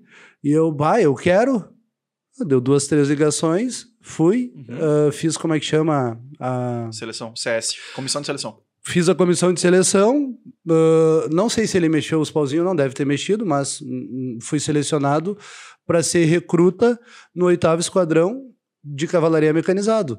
Então, assim, ó, eu não saí da, do segundo grau para estudar, Uhum. para continuar uma faculdade, né? Que eu tive que estudar depois de velho, né? Que daí eu me formei no curso de sommelier. Tá, mas tu, ah, Mas nessa, nessa época foi, foi uma decisão não, não ir pra faculdade? Como é que foi esse papo, assim? Não, na verdade não foi uma decisão. Eu queria ir pro exército. Que, eu, eu entrei como recruta, não, não, não- nem sabia de CPUR, de LPUR, Claro, de como eu poderia. Eu não sabia que existia concurso para que existia ESA, SpaceX. Uhum. Eu- o mundo militar não existia até então. Sim. Aí eu me matriculei, eu entrei e fui como todo mundo faz. É- Com 18 anos, tu é obrigado a se alistar no exército. Uhum. Fiz, a me- fiz isso daí e aí iniciei o exército. Aí eu queria, tipo, bah, quando der um tempo agora, eu fico uns seis meses aqui, um ano, e, tipo, não sei se eu vou sair ou não, porque eu sabia que era um ano. Uhum, obrigatório, mano. Entendeu? E aí faço o vestibular depois. Não, não pensei em, ah, no exército. E, e sem pressão em casa. Sem pressão em casa, não. Acho que, cara, nunca, nunca teve isso daí. Tipo, a minha mãe, sei lá, acho que eles confiavam em mim. Eles vinham, bah, segurei, acho que. Trabalhador. É. Não, ah, eu, eu fazia faxina em casa, eu arrumava a minha cama, arrumava a cama dos meus pais, eu, eu, eu lavava a louça. Entendeu? Eu ajudava nos. Porque não tinha empregada. Eu, os ajudava, eu ajudava, e eles eram veinho. Uhum. Eu ajudava nos afazeres do lar. Até, até porque, assim, o cara que tá indo pro quartel, tem uma outra história que eu conto também. O cara que tá indo pro quartel, ele tem uma benesse, né? O cara que tá fardado é a prerrogativa pra qualquer família. As minhas, ah, as minhas so- sogros e sogras nessa época de militar, eles não importava se, ah, se eu ganhava 500 reais por mês ou 5 milhões. Eu era militar. Exato. Eu era militar. Não interessa se tu é soldado recruta não ou importa. aspirante. Depois ou... que eu saí do quartel, eu disse, ah, trabalha com o quê? Ah, eu tenho casa noturna. Tenho... Quê? Drogado, viciado, prostituído, blá, blá, blá. Até o cara ganhar o título de empresário. Ixi, exatamente, porque o título de empresário ele vem depois do empreendedor. É. É- porque eu já ouvi grandes empresários, cito aqui o Ricardo Von Tobel, Uhum. tá? numa palestra dele na Fiergues, que é a diferença de, de empresário para o empreendedor. Ele disse que aquela- naquele tempo lá ele era um, já um empresário, porque o empreendedor às vezes ele é pejorativo. Em que sentido? É, ele deu um ponto de vista que o empreendedor ele é, ele não olha números. Ele é, ele é emoção, ele é coração, ele não, ele, ele gosta de uma, bah, vou, vou virar cozinheiro, vou botar um restaurante. Ele não olhou nada, ele tomou a decisão e o brasileiro tem muito disso. Uhum. E não estudou. Não Vai lá. estudou o mercado, não estudou os arredores e ele pum. Por isso que quantos por cento das empresas quebram em dois anos? Porque são empreendedores. Não tem. Cara, mas eu acho que tu começa como empreendedor. É que se tu não e começa... tu vira empresário. É que se o cara começar como empresário, querendo fazer plano de não sei Aí- do que, o budget de não sei do que lá, Ai, é- o cara não faz, é- é impossível dar certo. Hoje, depois de oi- seis, sete anos, ó, o House está fazendo sete anos, é, a gente começou a entender como é que o empresário trabalha É isso aí. e, e- e ter ações de empresário Claro, claro. depois Cara, de sete anos. Imagina, a feijoada, a feijoada esse ano faz nove anos. Cara, a gente foi ter consultoria e virar empresa há dois anos. Foi em 2019. Dois anos que eu 2018. comecei com consultoria. Começou agora que assim. Consultoria para uma empresa que nem terapia Exatamente. para. Tá? Exatamente. Só e aí pra- tu deixa de ser empreendedor, tipo assim, ah, meu, vai dar certo, vamos fazer. Não, não, calma. Calma. Ah, tá, pensar. mas daí tu precisa contratar uma consultoria para te ensinar a fazer. Não. Eles te obrigam a fazer porque tu tá pagando eles, aí tu vai fazer. Eles, eles- tu- tu- Eu falo que é o chefe dos sócios. É o chefe. Não, ele te demite? A consultoria te demite. É o chefe dos sócios. Eu, eu sou apaixonado pela. É. Até que pra uma outra empresa, acabei voltando a trabalhar com a que a gente trabalhava aqui na Combo, mas enfim. É. E aí, mano, nós tava. Nós estava com entrando, Entrando no exército, entrando no quartel, não pensava em faculdade, pensava em me livrar dessa, dessa desse primeiro ano aí de, de obrigatório. Fui, me inscrevi, o cara me perguntou lá, o pai do meu do sócio do meu irmão, tu quer servir? Eu, ah, quero. Ah, cara, porque eu gostava dos papos deles lá, ficava escutando os assuntos de milique, porque eu queria ser polícia. Uhum. Ah, polícia, exército, saber o que que é, eu tinha 18 anos, 17, 18 anos.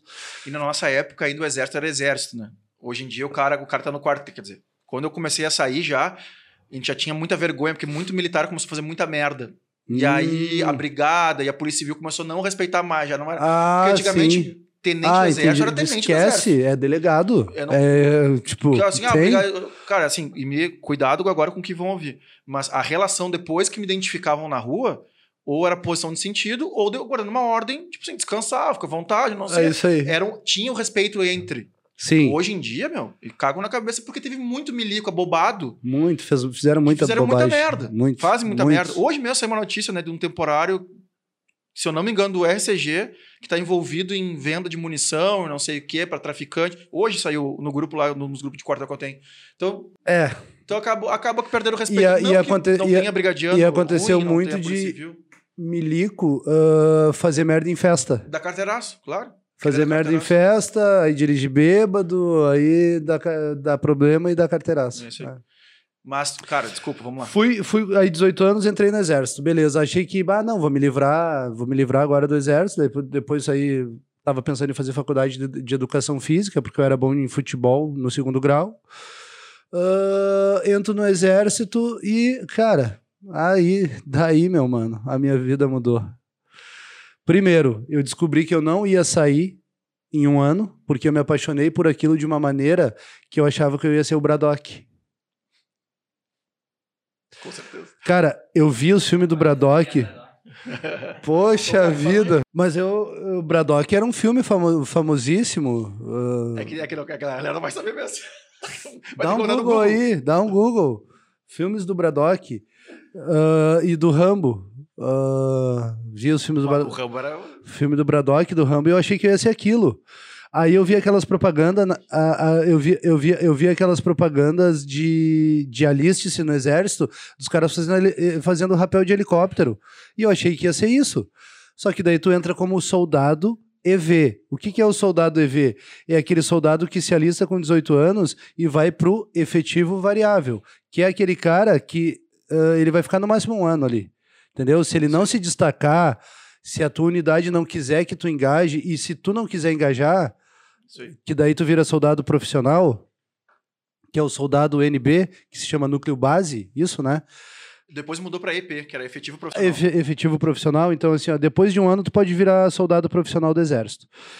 Ah, fui, me apaixonei. No primeiro ano, ah, eu fui. ah, essa medalha, ó. eh, Porra, no, prime no Puxa aí, primeiro. puxa aí, mostra aí, mostra pra No- galera aí. No primeiro ano de exército, eu já ganho uma, uma, uma condecoração dessa, que se chama Praça Mais Distinta do Exército. Eu fui o praça mais distinto de 300. ah, de eu fui o destaque de 300 pessoas que eram que tinham se alistado. Depois, depois da, tem um período básico o cara, o aprende a ser milico, se fardar, fazer barba, Marchar. marchar, usar arma e vai pro campo. Olha aí. Aí depois do campo é escolhido praça mais distinta. Exatamente. Só que aí eles fizeram aqui, ó, o terceiro sargento Júnior Farias Maroso, uma lembrança dos oficiais e praças do oitavo esquadrão de cavalaria mecanizado, esqua- esquadrão Rafael Pinto Bandeira. Então, ah, cara, aí eu, porra, sou destaque. E o praça mais distinta é por, por falar bem, por ter conduta, por se portar, por dar exemplo pra Liderança. tropa, ah, liderança e tá bem fardado. Uhum. Ah, com a roupa passada, não tá com o saco de gato aqui no bolso, aquelas coisas assim. Sim. Aí me destaquei, só que daí eu também concorri a melhor atirador, que eu perdi, e melhor aptidão física, que eu também perdi. Ah, mas atirei bem, só que tinha um cara que. No alvo, no alvo.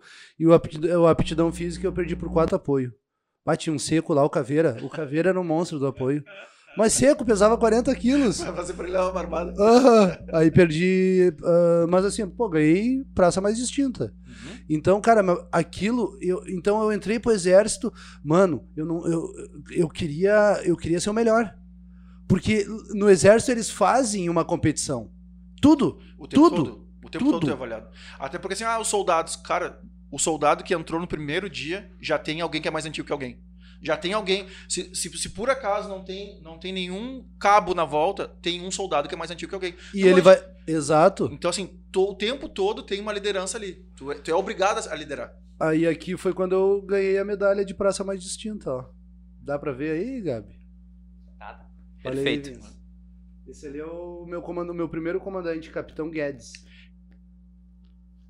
Fala dele. Esse cara serviu no RCG comigo também. Exatamente, ele saiu do RCG pra ser comandante do oitavo esquadrão. Sim, depois ele voltou pro RCG. E o Murga? O Murga tá do lado dele, o subcomandante, Capitão Murga? Não, acho que não. Aqui acho que tem dois soldados aqui ganhando É, e, eu- um, e um entregando a placa aqui. eu, eu sou esse soldado aí. É. Esse aqui, ó. E o, e o- Ah, era feio, olha aqui, ó. Guedão. Seco, seco, seco, seco. Também. Quer dizer Ele que hoje tá bonito, então? Ah, melhorou, né? Ai, ah, Bah, o Guedão, mas se o Guedão tivesse vendo isso aqui, meu. É. Esse cara aí aterrorizou, meu. muito, não, ele era um monstro. Aqui, esse outro aqui que é o Capitão Murga, ó. Cara, esse nome não me é estranho, mas eu acho Ele que era, eu. bem, ele era bem da equitação. Ele é pica na equitação, a espora dourada. É, eu não lembro. O Espora Dourado, pra quem não tem a mínima noção do que seja. É, o um micro, que é um nem é um dos microfone cursos- dourado. É um dos cursos do exército, que o cara fica um ano lá ralando muito Muito. pra poder usar uma espora. cu- e tem uma faculdade sobre trato com animal, enfim. Hipismo, né? Ah, todos os esportes, né, a cavalo. Todos os esportes a cavalo, é. E aí o cara usa. E Ecoterapia também, eles aprendem Sim. muito. tudo, tudo, tudo que tem em volta do cavalo, o cara tá vai, vai sair de lá formado sobre isso. E nos quartéis aonde o cavalo faz parte, do RCG, onde eu servi, por exemplo, que se usa bota, aí o cara usa uma espora dourada em vez de usar a espora prateada que os demais usam. Exato. Primeiro ano me destaquei então como soldado, me apaixonei pelo exército, uh, tudo que eles ensinavam lá, tudo que eles pregavam, toda essa parte de trabalho, de camaradagem, entendeu? Porque são pilares lá de hierarquia, de disciplina, eram coisas que estavam dentro de mim. A minha família era assim, uh, o interior te molda uh, assim também. Uh, a escola da onde eu vim, eu, eu, contei que o primeiro dia de aula eu levantei, fiquei em sentido uhum. e fiz presente, entendeu? cara, a, eu, eu lembro que lá, lá na escola do interior e no Padre Rambo, a gente cantava em sentido. Tu nem sabia o que, que era aquilo ali, mas os professores te orientavam a ficar uhum. na posição de sentido e cantar o hino nacional, mano. oito horas da manhã. Esquece que tem isso hoje, né? Esquece. Hino, hino, hino, hino do Brasil e hino do Rio Grande. Cara, eu tenho essa memória. Entendeu? Então, cara, aí foi pro exército, aí eu nunca tinha, nunca fui, como é que chama aqueles piazinhos lá que andam uniformizado? É...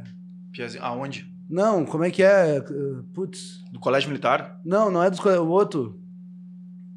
Que não tem mais escoteiro. também. Escoteiro.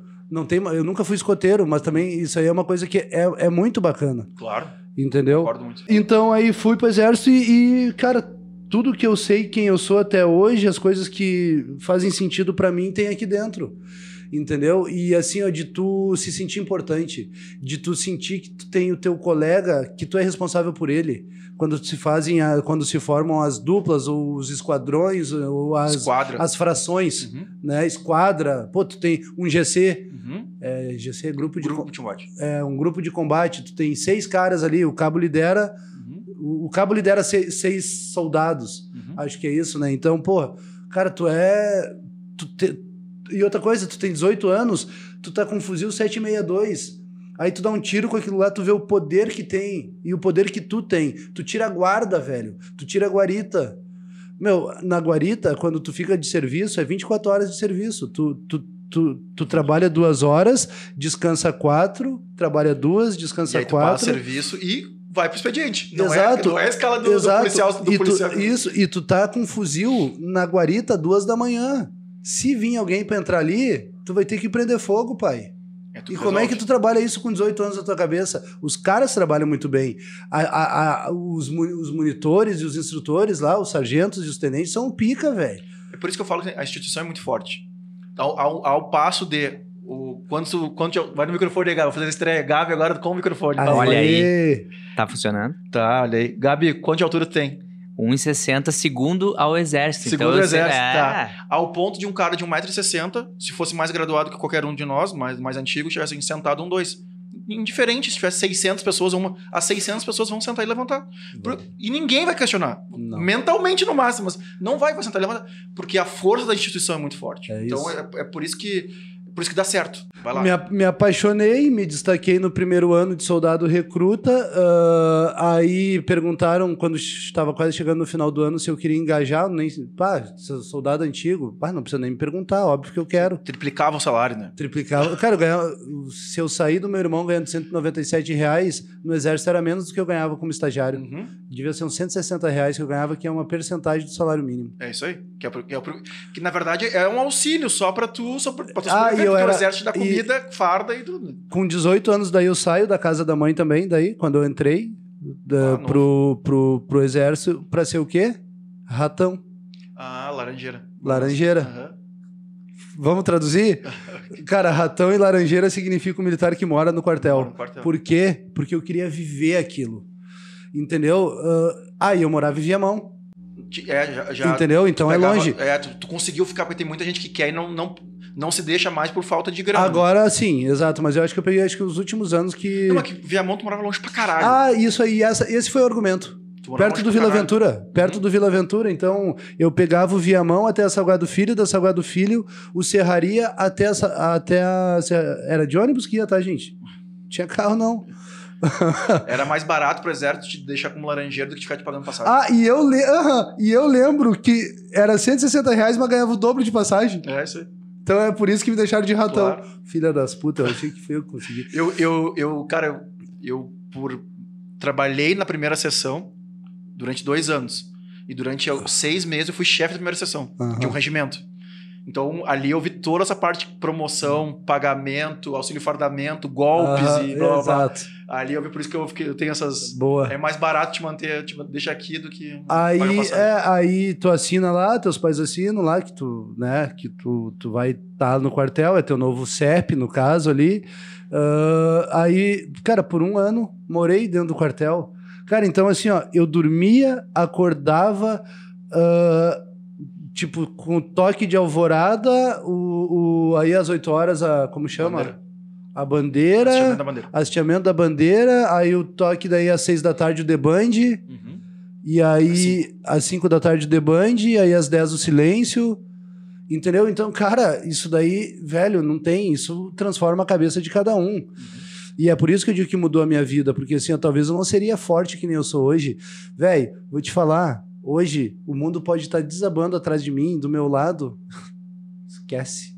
Tô sossegado. Eu sei como trabalhar, eu sei como agir, eu sei que as coisas não vão ser aquilo tudo e não são pintadas da forma.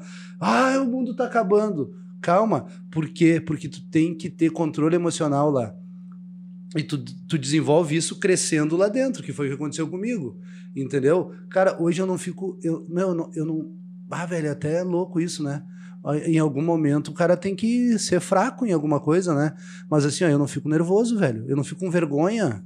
Eu não, eu não- entendeu? Se eu tiver que falar com o presidente, se eu tiver que falar com qualquer pessoa, com o empresário pica, com, com o jogador mais pica, cara, não, eu falo como se fosse um homem que nem eu.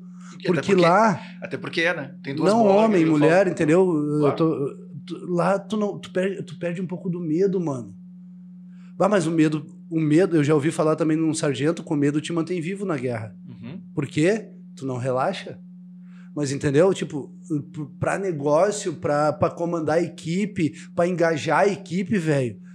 é, eu não tenho medo. Eu, eu sei como trabalhar, eu sei as palavras, porque a gente já fez tudo isso lá dentro.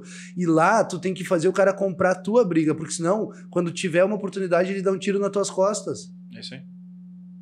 Entendeu? Então, por isso que mudou a minha vida. Não, cara, eu tenho. Eu, eu te ouço falar e é exatamente o que eu penso. Sou muito grato ao Exército por tudo. é, porque realmente o que nos diferencia é o que eu falo assim: eu sou uma pessoa áspera, né? E com o tempo agora, com a ajuda da Suzana, com o Centro Espíritos Áspero aqui. de brabo? Áspero de brabo.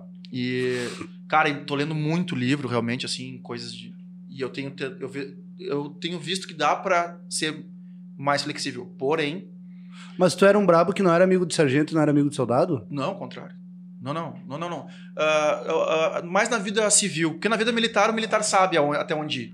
Ele sabe, até- Ah, eu tinha entendi. adjunto. Cara, os meus adjuntos, eu era tenente temporário, mas os meus adjuntos eram tudo casca grossa. Imagina, eu coma- eu comandei, eu era tenente temporário e comandei Pelopes. O único Sim. tenente temporário.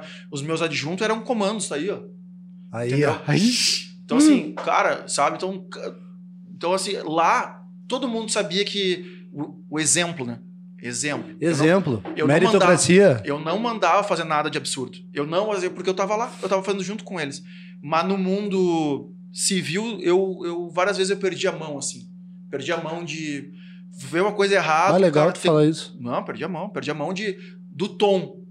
Eu estava fazendo, eu Ah, eu tenho defendendo isso. a minha equipe. Mas eu tenho isso. Eu tava defendendo a minha equipe, eu tava defendendo a minha empresa, eu tava defendendo, defendendo os meus Eu sócios. tenho isso. Mas o tom tava muito elevado. Eu tenho isso. E Até a minha mulher, minha mulher fala, cara, calma. É. Vai, aqui eu bato na mesa. É. Eu... É isso, aí, é aquela história, não, não adianta gritar mais alto. Muitas vezes, não, mas não é bater na mesa de, ah, tem que ser do jeito que eu tô falando. Não. É assim, gente, vamos. Isso no engajamento de equipe, entendeu? Eu sou enérgico. É isso aí. E às vezes, tipo, as pessoas, quem nunca viveu o que a gente vive, olha pra gente e acha que a gente é louco. É isso aí. Entendeu? Então, cara, é porque lá tu tem que ser enérgico, porque senão tu é um líder, tu é um guia. E é, e é por semelhança. O soldado, o recruta, ele vai, te, vai, ele vai olhar o cabo, o sargento e o tenente dele. Mas, cara, Entendeu? Isso é Se teu, tu- filho, é teu, teu funcionário, isso é tudo, é tudo na vida. Se, Se tu tiver escorado nessa parede, o teu soldado vai se escorar. tu não fiscalizar, se se- tu, se, se- na, dentro da tua empresa, se tu pegar alguma coisa que tu não tem que pegar e não tiver um controle, ele vai pegar o que não tem que pegar e não vai falar pra ninguém também. é. Então é por semelhança a coisa. E lá tu tem que dar exemplo. E é meritocracia. E não tem, é, e eu, eu acho que o que eu mais levo para todas as empresas e tal, para onde eu circulo, é que assim, Cara, se a gente combinou, a gente vai entregar. Não importa se a gente dormiu. Palavra. importa quê. A Fio do vai bigode. entregar. Agora, assim, se der tudo errado e não sei o que, cara, tu vai avisar com o tempo hábil dessa pessoa conseguir manobrar. Exato. Tu não vai deixar ela vendida. Tipo Exato. assim, ah, tinha que entregar agora, ah, não vai dar. Não, como assim não vai dar? Outra coisa que eu aprendi muito lá dentro, que eu levo pra minha vida profissional hoje como empresário, é realmente assim, ó, tu vai pagar uma missão, né? Gabi, eu preciso que tu tire esse quadro daqui, ó, e tu pendure ali naquela parede. Tá aí a furadeira e, o, furadeira? parafuso, e o parafuso. No exército não existe isso de pagar missão impossível. Derruba essa, essa árvore aí, Gabi. Tá, e cadê o machado? Não, a cabeçada. Não, isso não existe. Entendeu? Então, assim, ó, tu tem que pagar a missão, sim. Tu tem que saber mandar, mas tu tem que dar os meios Isso aí. entendeu? Ah, então, isso com 18 anos, eu só queria mostrar essa foto aqui, que foi um, um- um ícone também. Ah, campo básico do terceiro pelotão. Pelot... Tá aqui escrito, ó. Campo básico do terceiro pelotão, uh, Butiá, ah, Rio Grande do Sul, Porto Alegre, abril de 2002. Eu tô aí no meio, ah, com cara de louco, olhar de neurótico, com o fuzil apontado pra vocês aí. Olha aí. Esse Ô, de... Com certeza Tá a gente se ali? cruzou, porque eu fui, eu fui, eu fui pro oitavo esquadrão várias vezes. Cara, tu não conheceu um Tenente Machado? Mas eu tirei foto com ele agora na Óbvio, moto- na, na, na motociata? motociata, Claro. Eu tava com esse O macacão. Machado é da minha turma, cara. Sim, ele falou. Machado minha turma. Machado Che, Guaicuru. Ah, então, ah, essa foto aí, ela, ela, tem, ela me marca muito, porque nessa época aí, ó, tem uma história bem legal. Eu não mamei na teta da mãe e eu não tomava leite. Eu não gosto de leite. Cara, pra, pra tomar Nescau, é, é Nescau com um pouco de leite, entendeu? Não gosto de leite, não sei. E aí, no primeiro campo básico, era pão com bar, ah, café, e, le- café e café com leite. Aí eu chego nessa foto aqui, eh, depois de ficar até as três da manhã rastejando, pulando na chuva, eu chego no, na, na, na hora, na minha hora de, de ser servido, aí tá lá o pão com bar. O pão com bar, para quem não sabe, é um pão massinha com o bar é margarina. Mas pensa numa margarina ruim. Aí agora bota o cubo. Cara, é uma graxa aquilo. É uma lá. graxa. Não, se fosse graxa era melhor, sei lá. Ah, então é o pão com bar. Aí na caneca, ah, aí tinha os cabos e os soldados servindo, os soldados antigos ali do rancho, os auxiliares, eles botavam o café e depois botavam o leite. Só que daí chega na minha hora e eu falo, eu não tomo leite. Pá. Aí o cara para tudo, devia ser um cabo velho. Sargento, olha aqui, ó. O 434 não toma leite. Que que é 434? Vem aqui então, reúne o pelotão. Ó, Leite. olha aqui, ó. O 434 não toma leite, tá? Ninguém vai dormir hoje enquanto ele não toma leite. E aí, o que, que o leite. 434 faz? Toma leite igual a terneiro ba- baixo. Vai tomar leite, fio. Acabou. Porque aquilo ali é. Porra, eu não sou cheio de frescura pra comer, até porque eu trabalho com isso hoje. Mas, ah, véi, não tem, tu não gosta. É, essa coisa. Essa coisinha é hoje que daí essa geração tem muito, ah, eu não como isso. O que, que que é? É, tira o porra de bomba pra cima, velho. Tu vai comer o que tem. Quando eles não viram o tacho no chão e tu tem que comer do chão. Quando tu não tem 30 segundos pra comer e aí eles falam, mano, engole e depois mastiga, velho. Vai, vai, vai, vai. 30 segundos pra tomar banho. Essa foto é disso, é desse período. o período, o período básico é, verdade, pra, é pra quebrar o cara. É pra quebrar o cara, tirar todo o mel e te ensinar a ser homem. É isso aí. Na verdade, é isso aí. E hoje é uma das coisas que eu falo para meus amigos íntimos e vou falar aqui agora. Eu acho que o Brasil seria um, um outro Brasil num futuro se todo menino com 18 anos fosse obrigado a servir que nem em Israel. Claro que lá é outra, eles vivem guerra a vida toda, mas tudo bem. Lá e é mulher- Lá, lá é homem e mulher. E mulher com três meses. Por quê? Pra te não perder o ano se tu não gostar. Só que três meses é o suficiente para as meninas aprenderem esses valores que o exército prega, que é de hierarquia, disciplina, trabalho, camaradagem, e seis meses o homem. Tu perde o mel, tomando porrada por seis meses e as meninas por três meses. Isso é- seria um sonho, é utópico, eu sei, até por causa de verba. Aliás, por dinheiro não, porque esse país ele arrecada tanto de tudo que é lado, a gente sabe quanto que a gente paga de simples. E eu tô quase saindo do simples, eu acho. Aí vou pagar mais imposto ainda. Contadora que lute. É, é isso. Meu, 10 para 6, 15 para 6 da tarde. 10 para Ah, Vamos. O que, que tu tem mais pra falar tá, do quartel aí, pra aí, só pra isso, Nós precisamos tirar as fardas ainda. É, exato, fi- finalizar. ah, então, foto do campo básico, aí aqui como sargento, ah, ali ó, atrás do meu tenente, que também na ponta é o tenente. E era isso. Ah, e aqui, ó, guarda até hoje, ó. nunca dei carteiraço em ninguém. Tipo, mas Ah, já se identificou. só me, se identificava ó. É Cara. carteira... Era, pelo Ó. menos, né? Carteira de. Carteira militar também tem a minha. Tem a tua, mas aí tá tudo bem conservado, né? Porque eu era, eu era o S1, né? Então eu não recolhi meu próprio documento. Aliás, o S1 chupou bala. Se fosse tu, Machado, ó, chupou bala.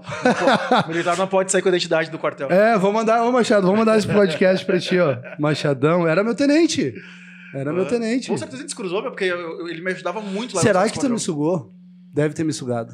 Cara, se tu curso de formação de sargento foi lá no esquadrão. Ah, não. Foi tu- no, chegou, no, eu cheguei no depois. RCG. Eu cheguei depois. Não, mas foi em 2004, eu cheguei em 2005, eu tava em Santa Maria. Tá, então, pessoal, só pra finalizar o exército, ah, lá o exército moldou o júnior empresário. O exército moldou o júnior homem forte. E o exército moldou o júnior hoje que não tem muito medo. Uhum. Entendeu? Não tem medo de errar. Porque só erra quem faz, né? Exatamente. Quem é, que vai quem é que vai morrer afogado? É quem sabe nadar ou quem não ou quem tá fora d'água? É o cara que tá nadando. Uhum. Quem é que vai, vai errar o pênalti? Que bate. Entenderam? Então, cara, e tô aqui e admito. eu- sabe que das empresas, eu, eu sou o que mais erro, provavelmente. Sim, que é o que mais faz. Não, é, é- tá na ponta, entendeu? Tá na frente. E tu tá na frente, tu lidar com gente é, é loucura, né? É o tempo todo. Então, ah, com um ano, aí depois fui promovido a cabo só no papel. Ah, fiz o curso de sargento temporário com um cara que o Vinhas não gosta muito, a gente não pode falar aqui. Pode falar Camilo o nome dele. Capitão Camilo. Não é que eu não gosto, não gosto muito, eu não gosto. É o único cara que eu tenho é, más lembranças do exército. O único cara em sete anos. Tá. Não vamos falar disso. Aí ah, fiz o curso, ah, me destaquei no curso, foi promovido a terceiro sargento, e aí isso em do- com, 20, co- com 18, com 22 anos. Com 22 anos. Não, aí são quatro anos. Antes, com 20, 18 exército, com 23 eu era terceiro sargento. Eu já, eu, eu já tirava serviço de pistola, 9 milímetros, e tinha porte de arma, né? Então eu tinha uma ponto .380. Uhum. Eu com 22 anos Que o que andando, andando armado. Cara, um guri de 22 anos, com 3 anos de formação do exército, um ano de efetivo variável e dois anos de profissional, papirei pra caramba, era ratão, e com 22 anos eu realizei o meu sonho, né, de ser policial, então. Uhum. Por quê? Porque eu tinha porte de arma, mano.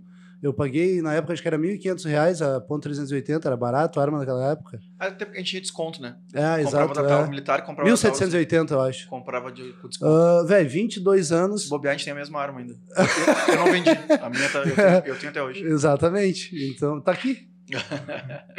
Ah, é isso. Aí, cara, foi, foram os anos mais felizes da minha vida. Aprendi muito. Ah, também encabecei um trabalho bem bacana que era Soldado Cidadão.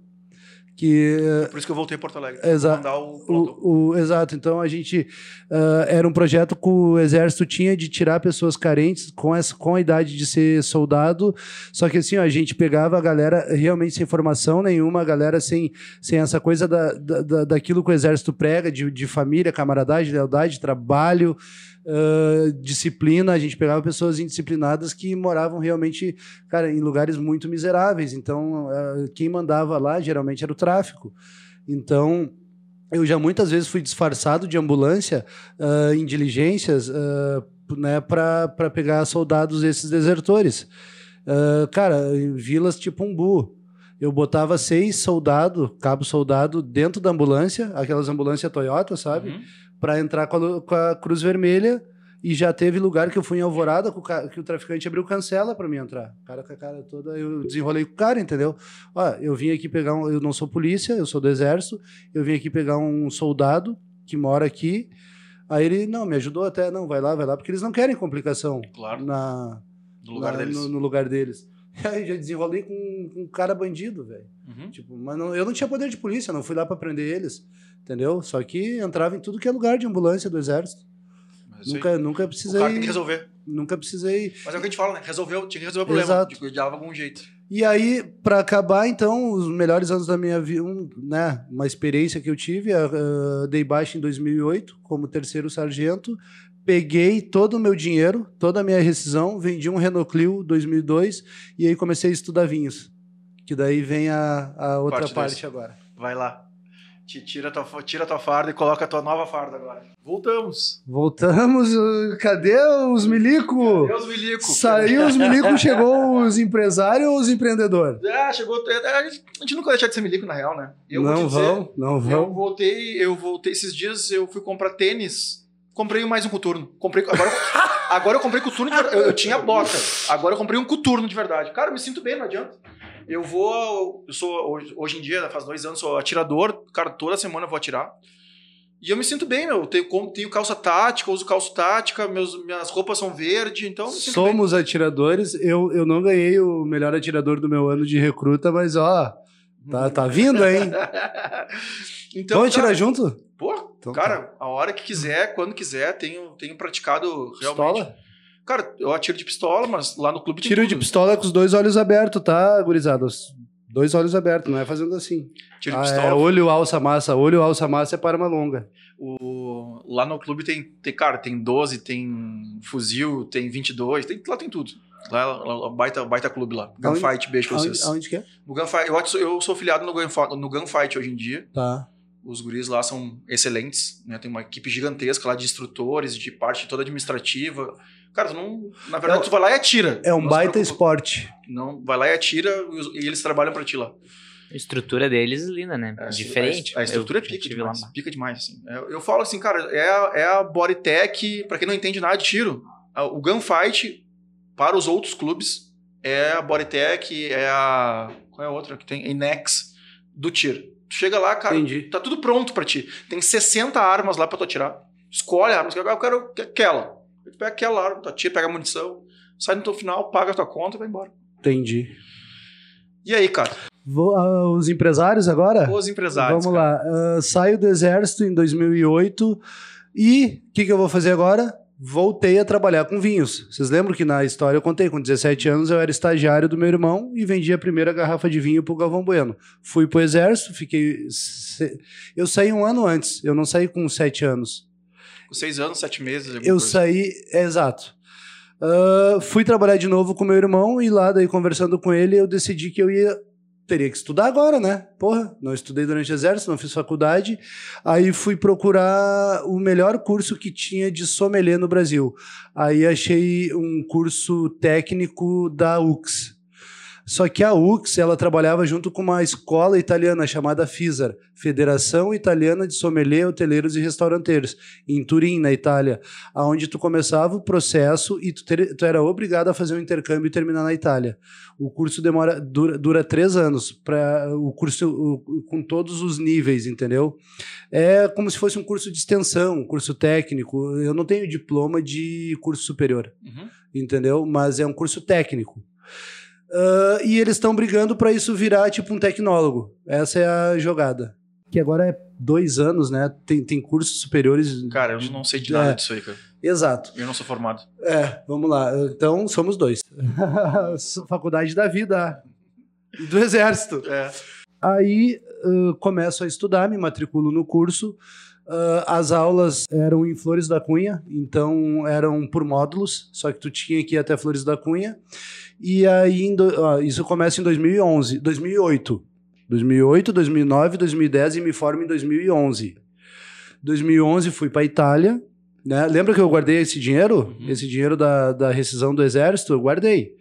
Aí em 2011 eu tinha um carro, vendi o carro e fui para Itália. Né? Fiquei lá nesse intercâmbio, me formei lá, aprendi muito sobre gastronomia lá na Itália, aprendi muito, muito, muito sobre vinhos. Então a minha formação técnica hoje é no mundo dos vinhos. Eu não sou um chefe de cozinha, eu sou um sommelier. O que, que é o sommelier? Qual é a diferença do sommelier para o enólogo? Aonde termina o trabalho do enólogo, começa o trabalho do sommelier.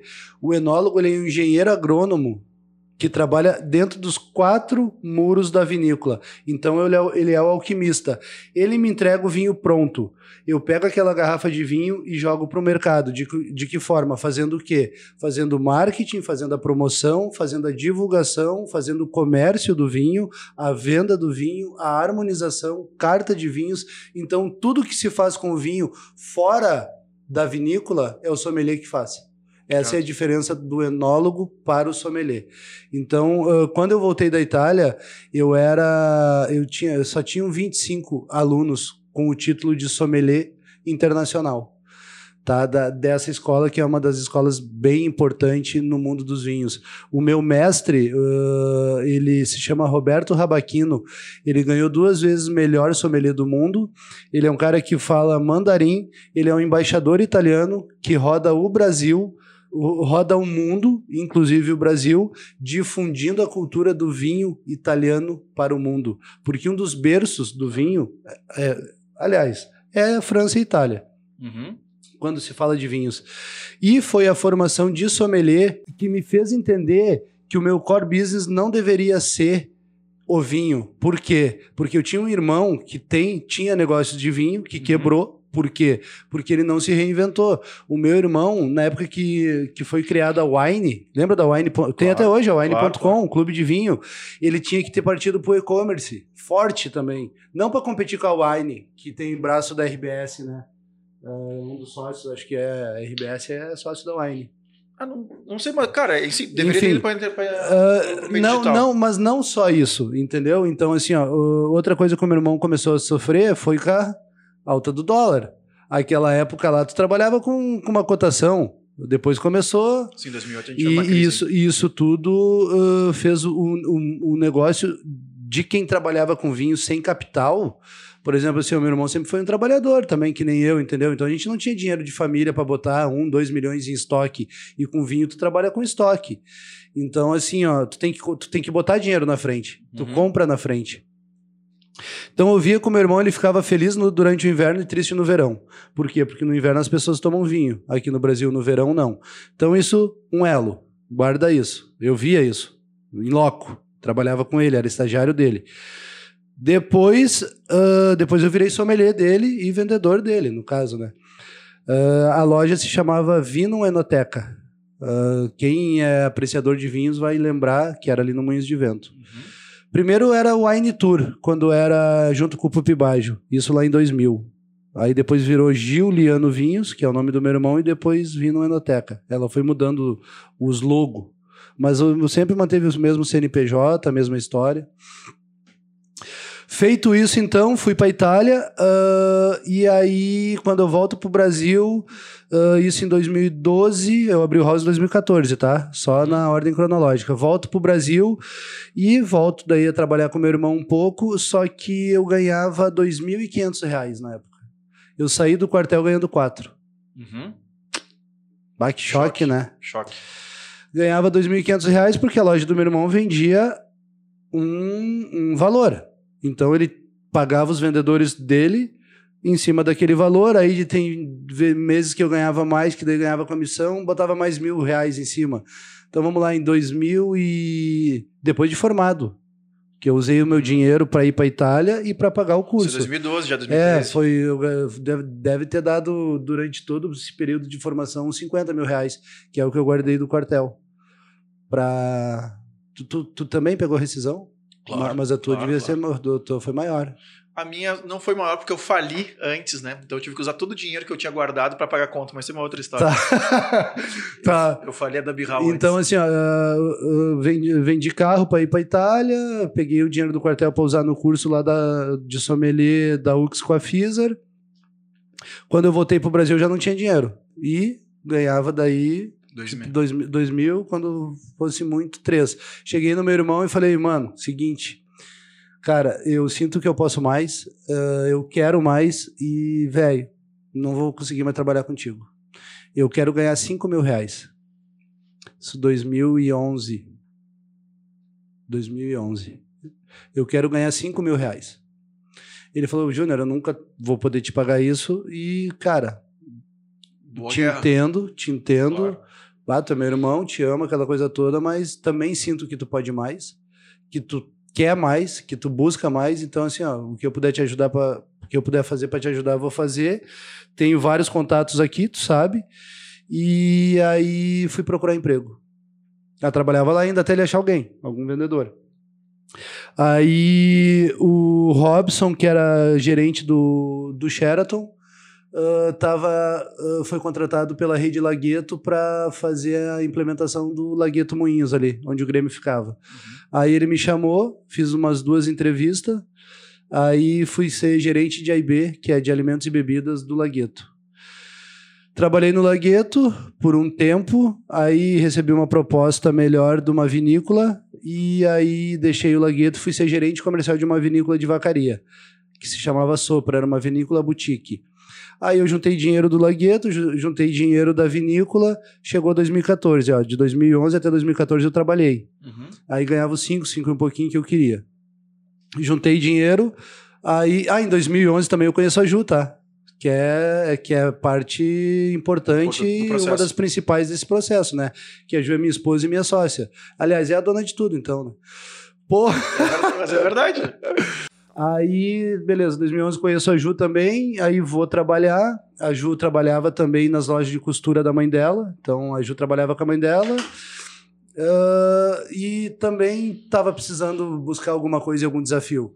Aí eu vou, trabalho até 2014 e a gente tem ideia de abrir o house. Porque lá na Itália a gente tinha ideia de abrir uma pizzaria quando, quando a gente voltasse e tudo. A gente já, já namorava. Em 2011 a gente já namorava. Aí a gente ideia de abrir uma pizzaria, só que tinha muitas pizzarias e hambúrguer ainda não tinha muito. Dois, em 2014 foi o Cometa do Hambúrguer, que passou por cima de Porto Alegre. Só existiam duas hamburguerias quando eu abri o house, que era o Legram Burger e o, e o Bife. Uhum. Eu fui a terceira. Tinha uma outra, América 308, América 408, que não, logo fechou. Então eu fui a terceira. A gente tem a força do, do, do, pioneirismo aí ainda. Por isso que o House até hoje está aí e é considerado um dos melhores hambúrgueres de Porto Alegre, graças a Deus. E é bom. É bom. Aquela maionese de curry, né, do Bávaro. Aí, beleza. Essa, essa parte de, do empreendedor e do empresário começa junto com a minha mulher. Junto com a Ju a gente tinha o sonho de abrir uma pizzaria, só que a gente não tinha dinheiro. Daí eu fui trabalhar, saí da vila, fui trabalhar com, né, com, a, com o hotel e com a vinícola, juntei um pouco de dinheiro, aí a Ju pegou dinheiro emprestado com a mãe dela também, que virou nossa sócia no negócio. Hoje ela saiu porque a gente comprou a parte dela. Uhum entendeu? Uh, e junto com meu cunhado também. A minha sogra botou meu cunhado porque ele estava se formando em publicidade e queria que ele trabalhasse.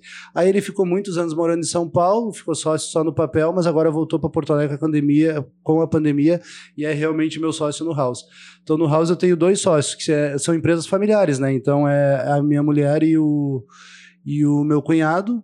No ovo é eu e a minha mulher e o meu irmão. E no X, eh, na Xeria, é só eu e a Ju. Então essa é a, tem a pizza agora ainda. É, a, é, a, é exato. Agora, agora veio a Pacione. e por que a Pacione 2011? Porque é a data minha e da Ju. Irado. De... Você tem uma outra história bonita, né? É, exato. Então, que é hoje um grande cartão de visita, ó. Não sei se a câmera pega ali, ó, mas eu tenho eu tenho essa eu tenho essa tatuagem que é uma garrafa de vinho, tá? E a Ju, ela tem nesse braço aqui uma taça. Quando eu faço esse movimento aqui, eu sirvo ela. Tem, tem ah, qual, um monte de revista, Não, sa, um saiu, na, saiu na Zero Hora. Me, me ah, eu, eu, já, então, tu é o cara da tatuagem que eu, eu já vi certamente no Instagram. Eu lembro disso. Angelina Jolie curtiu. Angelina Jolie curtiu. O tatuador, o Klebs, pode perguntar para ele, eu tenho um áudio dele até hoje, porque ah, ele postou sim, a Klebs, foto. Uh -huh, ele postou a foto uh, em três horas tinha 32 mil curtidas. Caramba. E todo mundo chamando ele para perguntar quem é essas pessoas, da onde veio essa ideia. Porque que, que, que ele me explicou? Toda tatuagem de casal é palha. Palha em que sentido? Ou é dois corações se juntando, uhum. ou é a chave e o cadeado entendeu? Não tinha muita, muita ideia bacana de uma tatuagem que, que fizesse tanto sentido para vocês. Que faz tanto sentido para nós, só que ela funciona sozinha, entendeu? Quando a gente não faz a mágica do movimento, onde um serve o outro, se tu me vê assim, bah, ele é um cara que gosta de vinho. Se vê a tatuagem dela, bah, ela é uma guria que gosta de vinho. Mas quando junta, faz uma mágica, né? Uhum, então, uh, uh, aí a gente. Isso. Até me perdi. Não, tu tava. No, no É house, abrindo house. Abriu o house e aí tinha comentado Ah, dos, tá. outros- dos, do- dos sócios nos, nos Isso, três negócios. Mas assim, o importante agora, já que o Gabi falou do vinho ali, da tatuagem, tu também, é eu falar como que o vinho me ajudou a vender comida. Porra, um sommelier sai do mundo dos vinhos, que eu tava falando antes, acho que eu não terminei. Meu irmão ficava triste no, no verão e feliz no inverno. E eu via isso. Volto pro Brasil e ligo. Por isso que eu comecei daí, aí vai entrar no house. Ô, professor, assim, ó, eu gastei todo o meu dinheiro no meu curso.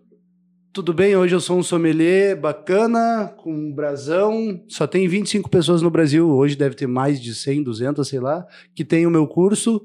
Isso me deu status, eu saí na zero hora, eu vendi vinho caro. Porra, eu vendi duas garrafas de vinho chamado Romanée Conti para duas famílias que eu não posso falar o nome aqui, entendeu? Uhum. Mas cada vinho custa 32 mil reais. Eu fui no Rio pegar esses vinhos, saiu na zero hora isso.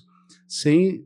Quando, quando, zero, quando algum jornalista ficou sabendo que esses vinhos estavam vindo para o Brasil, eles ligaram lá para a loja, daí meu irmão passou o contato para mim, aí eu desenrolei lá com eles, falei- fiz a reportagem, mas não dei o nome das famílias. né?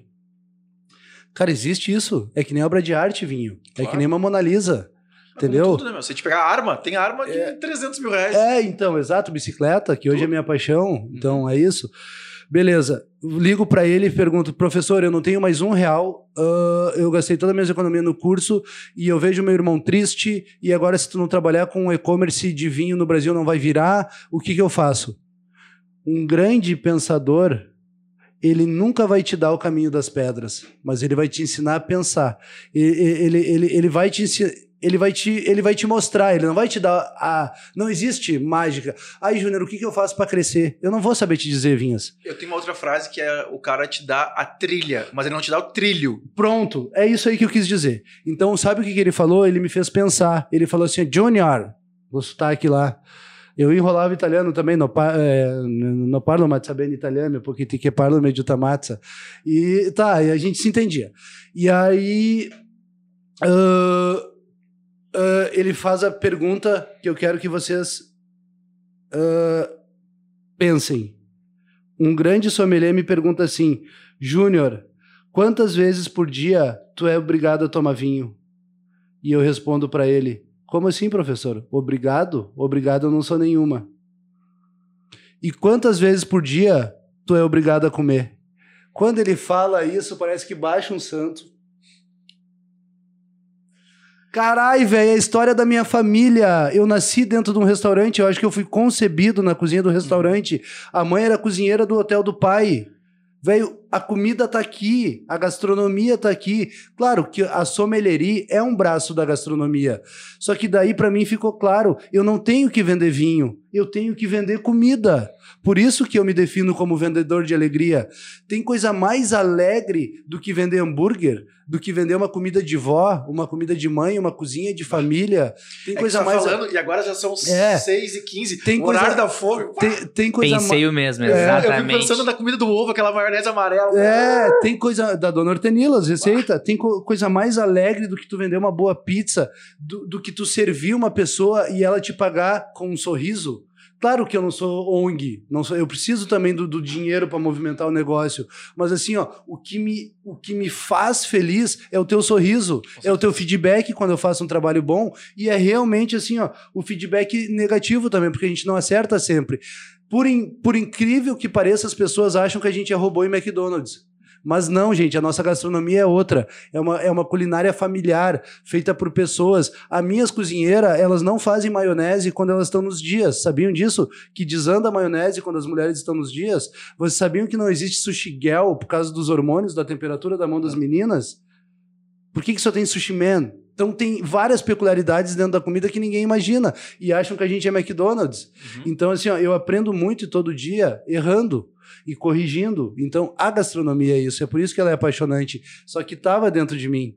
E aí, quando ele me fala isso, meu mentor, do, o, o, o diretor do curso lá, que é o meu mestre, que é o melhor sommelier do mundo por duas vezes consecutivas, ele fala: quantas vezes tu é obrigado a comer por dia que baixou o santo das lojas? Aí tava passando já o Cometa do Hambúrguer por cima de Porto Alegre, isso em 2014. Aí eu chamo a Ju, Ju, tu consegue um dinheiro? Eu consigo um dinheiro também, eu tenho tanto aqui da minha rescisão.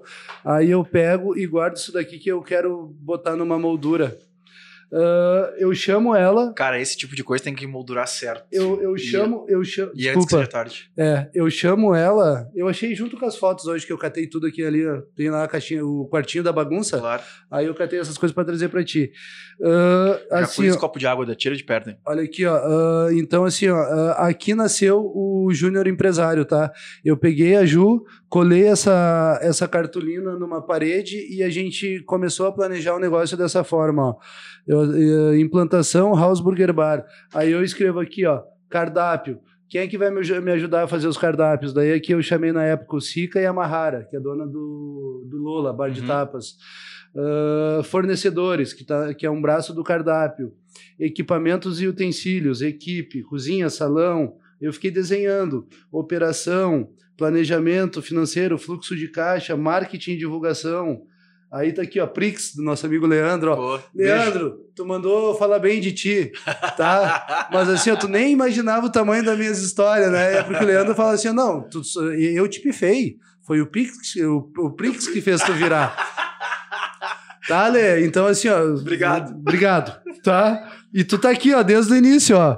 Prix. Só que tava também aqui, ó, Peixe Urbano na época, Mobo, Chefs Club, Restaurando, Tá. Ah, botei aqui ação em sinaleira, ação na vizinhança, fazer um release com assessora de imprensa, jurídico, contador, nutricionista, vigilância sanitária, alvará e PPCI, plano de negócios, estudo de mercado, conceito, instalações, da cardápio. Veio tudo isso aí, meu?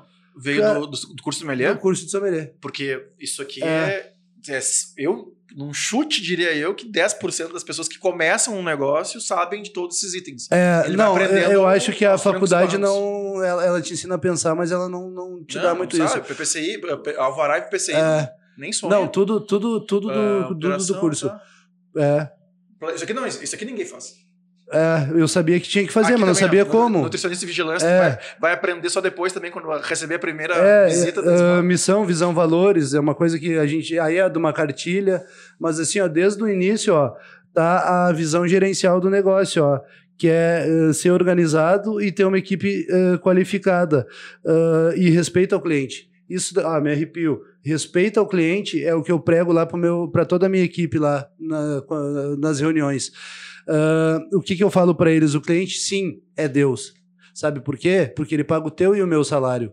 Sai do cliente, bate aqui e vai pro fornecedor, pro colaborador, pro imposto, uh, para mim, para o terceiro, cara, enfim, pro é prestador cadeia, de é serviço, gigantesca. Pro prestador de serviço, para luz, pro, pro cara que plantou pro, a batata, pro dono, pro, pro cara que plantou a batata, pro dono da casa, Entendeu? Então, assim, ó, sim, o cliente é Deus. E a gente tem que ver ele como um Deus, entendeu? Por isso que hoje, graças a Deus, a gente é conhecido aqui em Porto Alegre como um dos melhores atendimentos que tem no, no, no mercado da restauração. O mercado da restauração, a alimentação se chama ou restauração ou alimentação fora do lar. Uhum. Pode se chamar de restauração também. E aí aqui assim, ó, o, o terceiro item uh, que eu botei, ó, visão do negócio como um todo, ou seja, ter a visão como um todo, uh, uma visão empresarial. Lembra, tu, tu, tu, tu, viu que eu não botei muito empreendedorismo. Eu sabia que eu estava empreendendo, mas sempre querendo ter uma, uma, uma visão de empresário. Que, cara, eu não sabia o quanto era difícil isso. Cara, tu, botou aí. Não, ah, e esse plano, gente, aqui, ó. Olha, eu tenho 40 anos, uns 14. A minha primeira empresa minha primeira casa noturna foi em 2007, então faz 14 anos. 14, 15. Eu tenho certeza que 70, 80% das pessoas que começam um negócio não, não tem metade disso aqui, vão aprendendo com o tempo. E mesmo assim, cara, tem uma coisa que aparece muito no teu Instagram hoje em dia, que é lidar com a tua equipe de teleentrega. Onde é que está isso? Quem é que vai prever que o cara tem que ter esse amor, esse carinho, é. esse respeito pelo entregador? Não prevê, cara. Não. Tu aprende no dia a dia é. que, cara, cara como Os assim? caras são heróis. Como Mas é que são teus heróis, porque tu, tu, lidera eles, tu sim, é parceiro deles, sim, tu tem um carinho sim, com eles. Mas quando o cara tá desenhando o primeiro restaurante dele, não, não pensa. Nem sabe que tem que ter. Que tu vai ter que engajar os caras, que tu vai ter, a, a, tu vai ter que tentar lutar para ter a melhor equipe hoje de logística, Porque hoje a gente vive de metade de entrega. Entendeu? Com coisa, certeza. coisa da pandemia.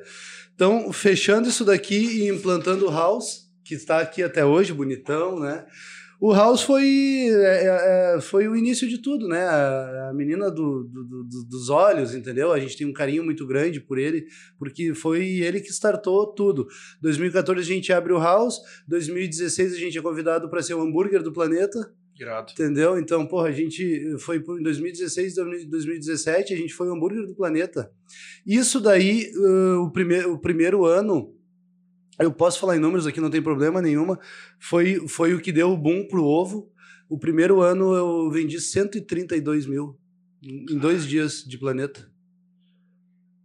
É dinheiro. Em hambúrguer é dinheiro.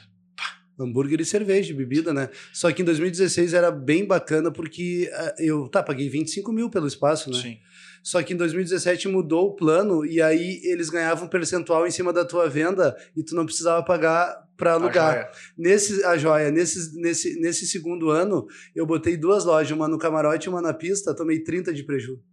Porque foi o ano do, do, do Pablo Vitar, que estava na como mais pica ali da playlist deles, uhum. e eles venderam 25 mil ingressos no primeiro dia e 28 mil no segundo. Então, assim, ó, cara, mano, o Planeta Atlântida é um evento para 50 mil pessoas por dia. O e corte só é que eles muito ganharam, eles mandaram um memorando faltando uma semana dizendo que tinha esgotado. Que sempre faz, sempre sai na mídia isso. Uhum. Esgotaram os ingressos, não esgotaram. Sold out no cuido do rabo. Sim, sim. Mentira. Vai, a gente, pá, beleza, vamos. Comprei mais 4 mil hambúrguer. Socou os hambúrguer tudo no rabo. Tá. 30 pau de prejuízo. É isso aí, pai. É. Mas, tá- é, é- mas é, cara. É, é impressionante como é assim que acontece. Ah. Não, tem, não tem como o cara prever. Eu mesmo, cara, a gente te- poderia ficar aqui dando mil exemplos desse, né? Tá aí. Aconteceu contigo vários também, assim, né? Cara, Pô, com- com festa. feijoada com samba, cara. É um dia só. E aí, meu, tem 7 mil ingressos vendidos. Quantas pessoas vão comer feijoada? Não tem como prever. Quantos compram de feijoada? É verdade. Meu pai. Todo mundo tem, que compra é- ingresso tem direito de comer. Chega lá e não tem um prato de feijão pra tu não comer, pra tu ver o que vai dar. É verdade. Cara, tem mil exemplos de, de, de, de coisas assim que a gente pode ficar aqui é, é, falando sobre. Cara, é, a gente teria no mínimo aí mais, no mínimo mais duas horas para falar dos perrengues, né, cara, assim, do dia a dia do empresário, não sei do que. Com certeza nós vamos montar, de repente a gente monta. Agora, hoje, chegou meu quarto microfone, então tem o do Gabi, tem mais um. De repente a gente convida mais dois amigos nossos, empresários, e a gente vem falar de empreendedorismo puro Fechou? perrengue, meu, como é que eu abri, como é que eu aprendi, não sei o quê, por que, que tu puxou aquilo, como é que tu puxou aquilo. Depois a gente pode montar o outro pra trazer mais dois milico, a gente falar de milico, pode falar de, de política, cara. Agora que eu não, não tô, eu não, eu não tava com medo de vir aqui, mas agora eu já sei falar no microfone, é, até assim aqui, ó, até ah, um pouco mais pra cá, um pouco mais pra lá. Aí agora, velho, já é, esquece Cara, quando tu precisar. Meu, obrigado mesmo, velho. Obrigado mesmo de coração. O adiantar da hora nos pegou nessa manhã, seis e meia, então duas horas e meia é- só aqui. A gente já tá falando há duas horas. Duas horas e meia. É, não, já é, pai. Duas horas e meia. Então, cara, te agradecer do fundo do meu coração, meu. É, o que esse negócio tá me proporcionando, que não é um negócio, é um investimento, eu só gasto, né, não ganho um pila. Mas o que eu ganho é isso, cara. Escutar histórias como a tua, assim, maravilhosas, sabe? De guerra, de luta, de ver que realmente o que nos move é inquietude. É do É. poder fazer melhor, eu Que querer daí mais. é do eu- empreendedor. de querer fazer mais, mas não, não desde o colégio, meu. É. Entendeu? Desde o colégio tu queria fazer, ou tu queria ser, ah, eu, eu, eu queria estar no Grêmio Estudantil para ser famoso. Cara, não importa, mas tu quis, tu foi atrás do que tu queria. Tu não ficou assim, bah, meu, se eu fosse do Grêmio Estudantil, ah, seria muito Ah, legal é. ser esse cara. Não, vai lá e faz, cara. É, Vamos lá, vamos lá, vamos errar e vamos fazer. Eu acho que o cara vai, vai, vai aprendendo com o tempo essas coisas. é muito melhor, Gabi, segurar um louco do que empurrar um tonto. o pessoal da Combo, que infelizmente não tá mais com a gente aqui no escritório, eu tenho um cartão que ganhei de presente. E essa frase eu falava para todos eles todos os dias. Prefiro segurar um louco do que empurrar um burro. Então, assim, cara, façam, se joguem pela janela de paraquedas, sem paraquedas, não sei o quê. Se acha que é melhor que as cortinas com bolinha rosa, me mostra a cortina com bolinha rosa, mas me mostra, vamos lá. E aí, o que estão fazendo? Porque Vamos senão é só Ah, só teoria do teoria É. dos teoricão. isso.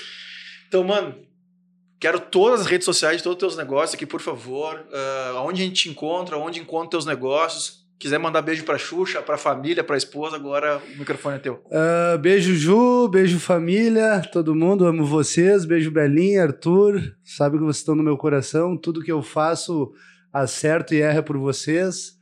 Uh, uh, as redes sociais das lojas, vamos começar pelo mais antigo, então, é que foi o que deu o start de tudo, é o arroba Bar. Aí depois, na ordem ali, vem o arroba Ovo Gastronomia vem o arroba xizeria, né, que é o X. E ah, é, não, X coração com upgrade de bacon, esquece. E agora o arroba Pizza Pacione 2011, né? Acabei de comer também, maravilhosa. É isso aí. Meu, e o teu, né, cara? Arroba JR Maroso. É, que esse é, é cara, arroba esse JR é Maroso. É Gabi, aí. os teus Instagrams, Gabi. Arroba ogabi.rec. Então tá aí, o meu patrocinador mora. E... Agora que tu deu o microfone, deu já. Não, vai cara. ter microfone sempre agora, Gabi. Tem essa. Ah, um adendo, não tem, tá acrescentando. Um adendo que a gente precisava fazer, tipo, esse eh, episódio pode ser consumido no, só no áudio, né? Mas ele deve ser consumido em vídeo. É, tá imperdível. Ah, tem, tem, tem, tem material. Tem é. muito material de vídeo. Cara, quem ainda, por favor, tá vendo isso aqui, não se inscreveu, não deu like nesse, por favor, gente Cada vez, cada inscrito no meu canal, cada like que tu dá, o, chega um pouquinho mais longe o nosso famoso, vai ligar aqui agora daqui a pouco, mas o Vinhas Cast, tá? Tá aqui por vocês, tá aqui por nós, por esse relacionamento maravilhoso e com certeza o Júnior estará mais conosco em outros episódios. Parabéns. Tamo junto sempre. Obrigado, meu irmão. Valeu mesmo. Valeu, Gabi. Beijo, gente. Valeu. Valeu.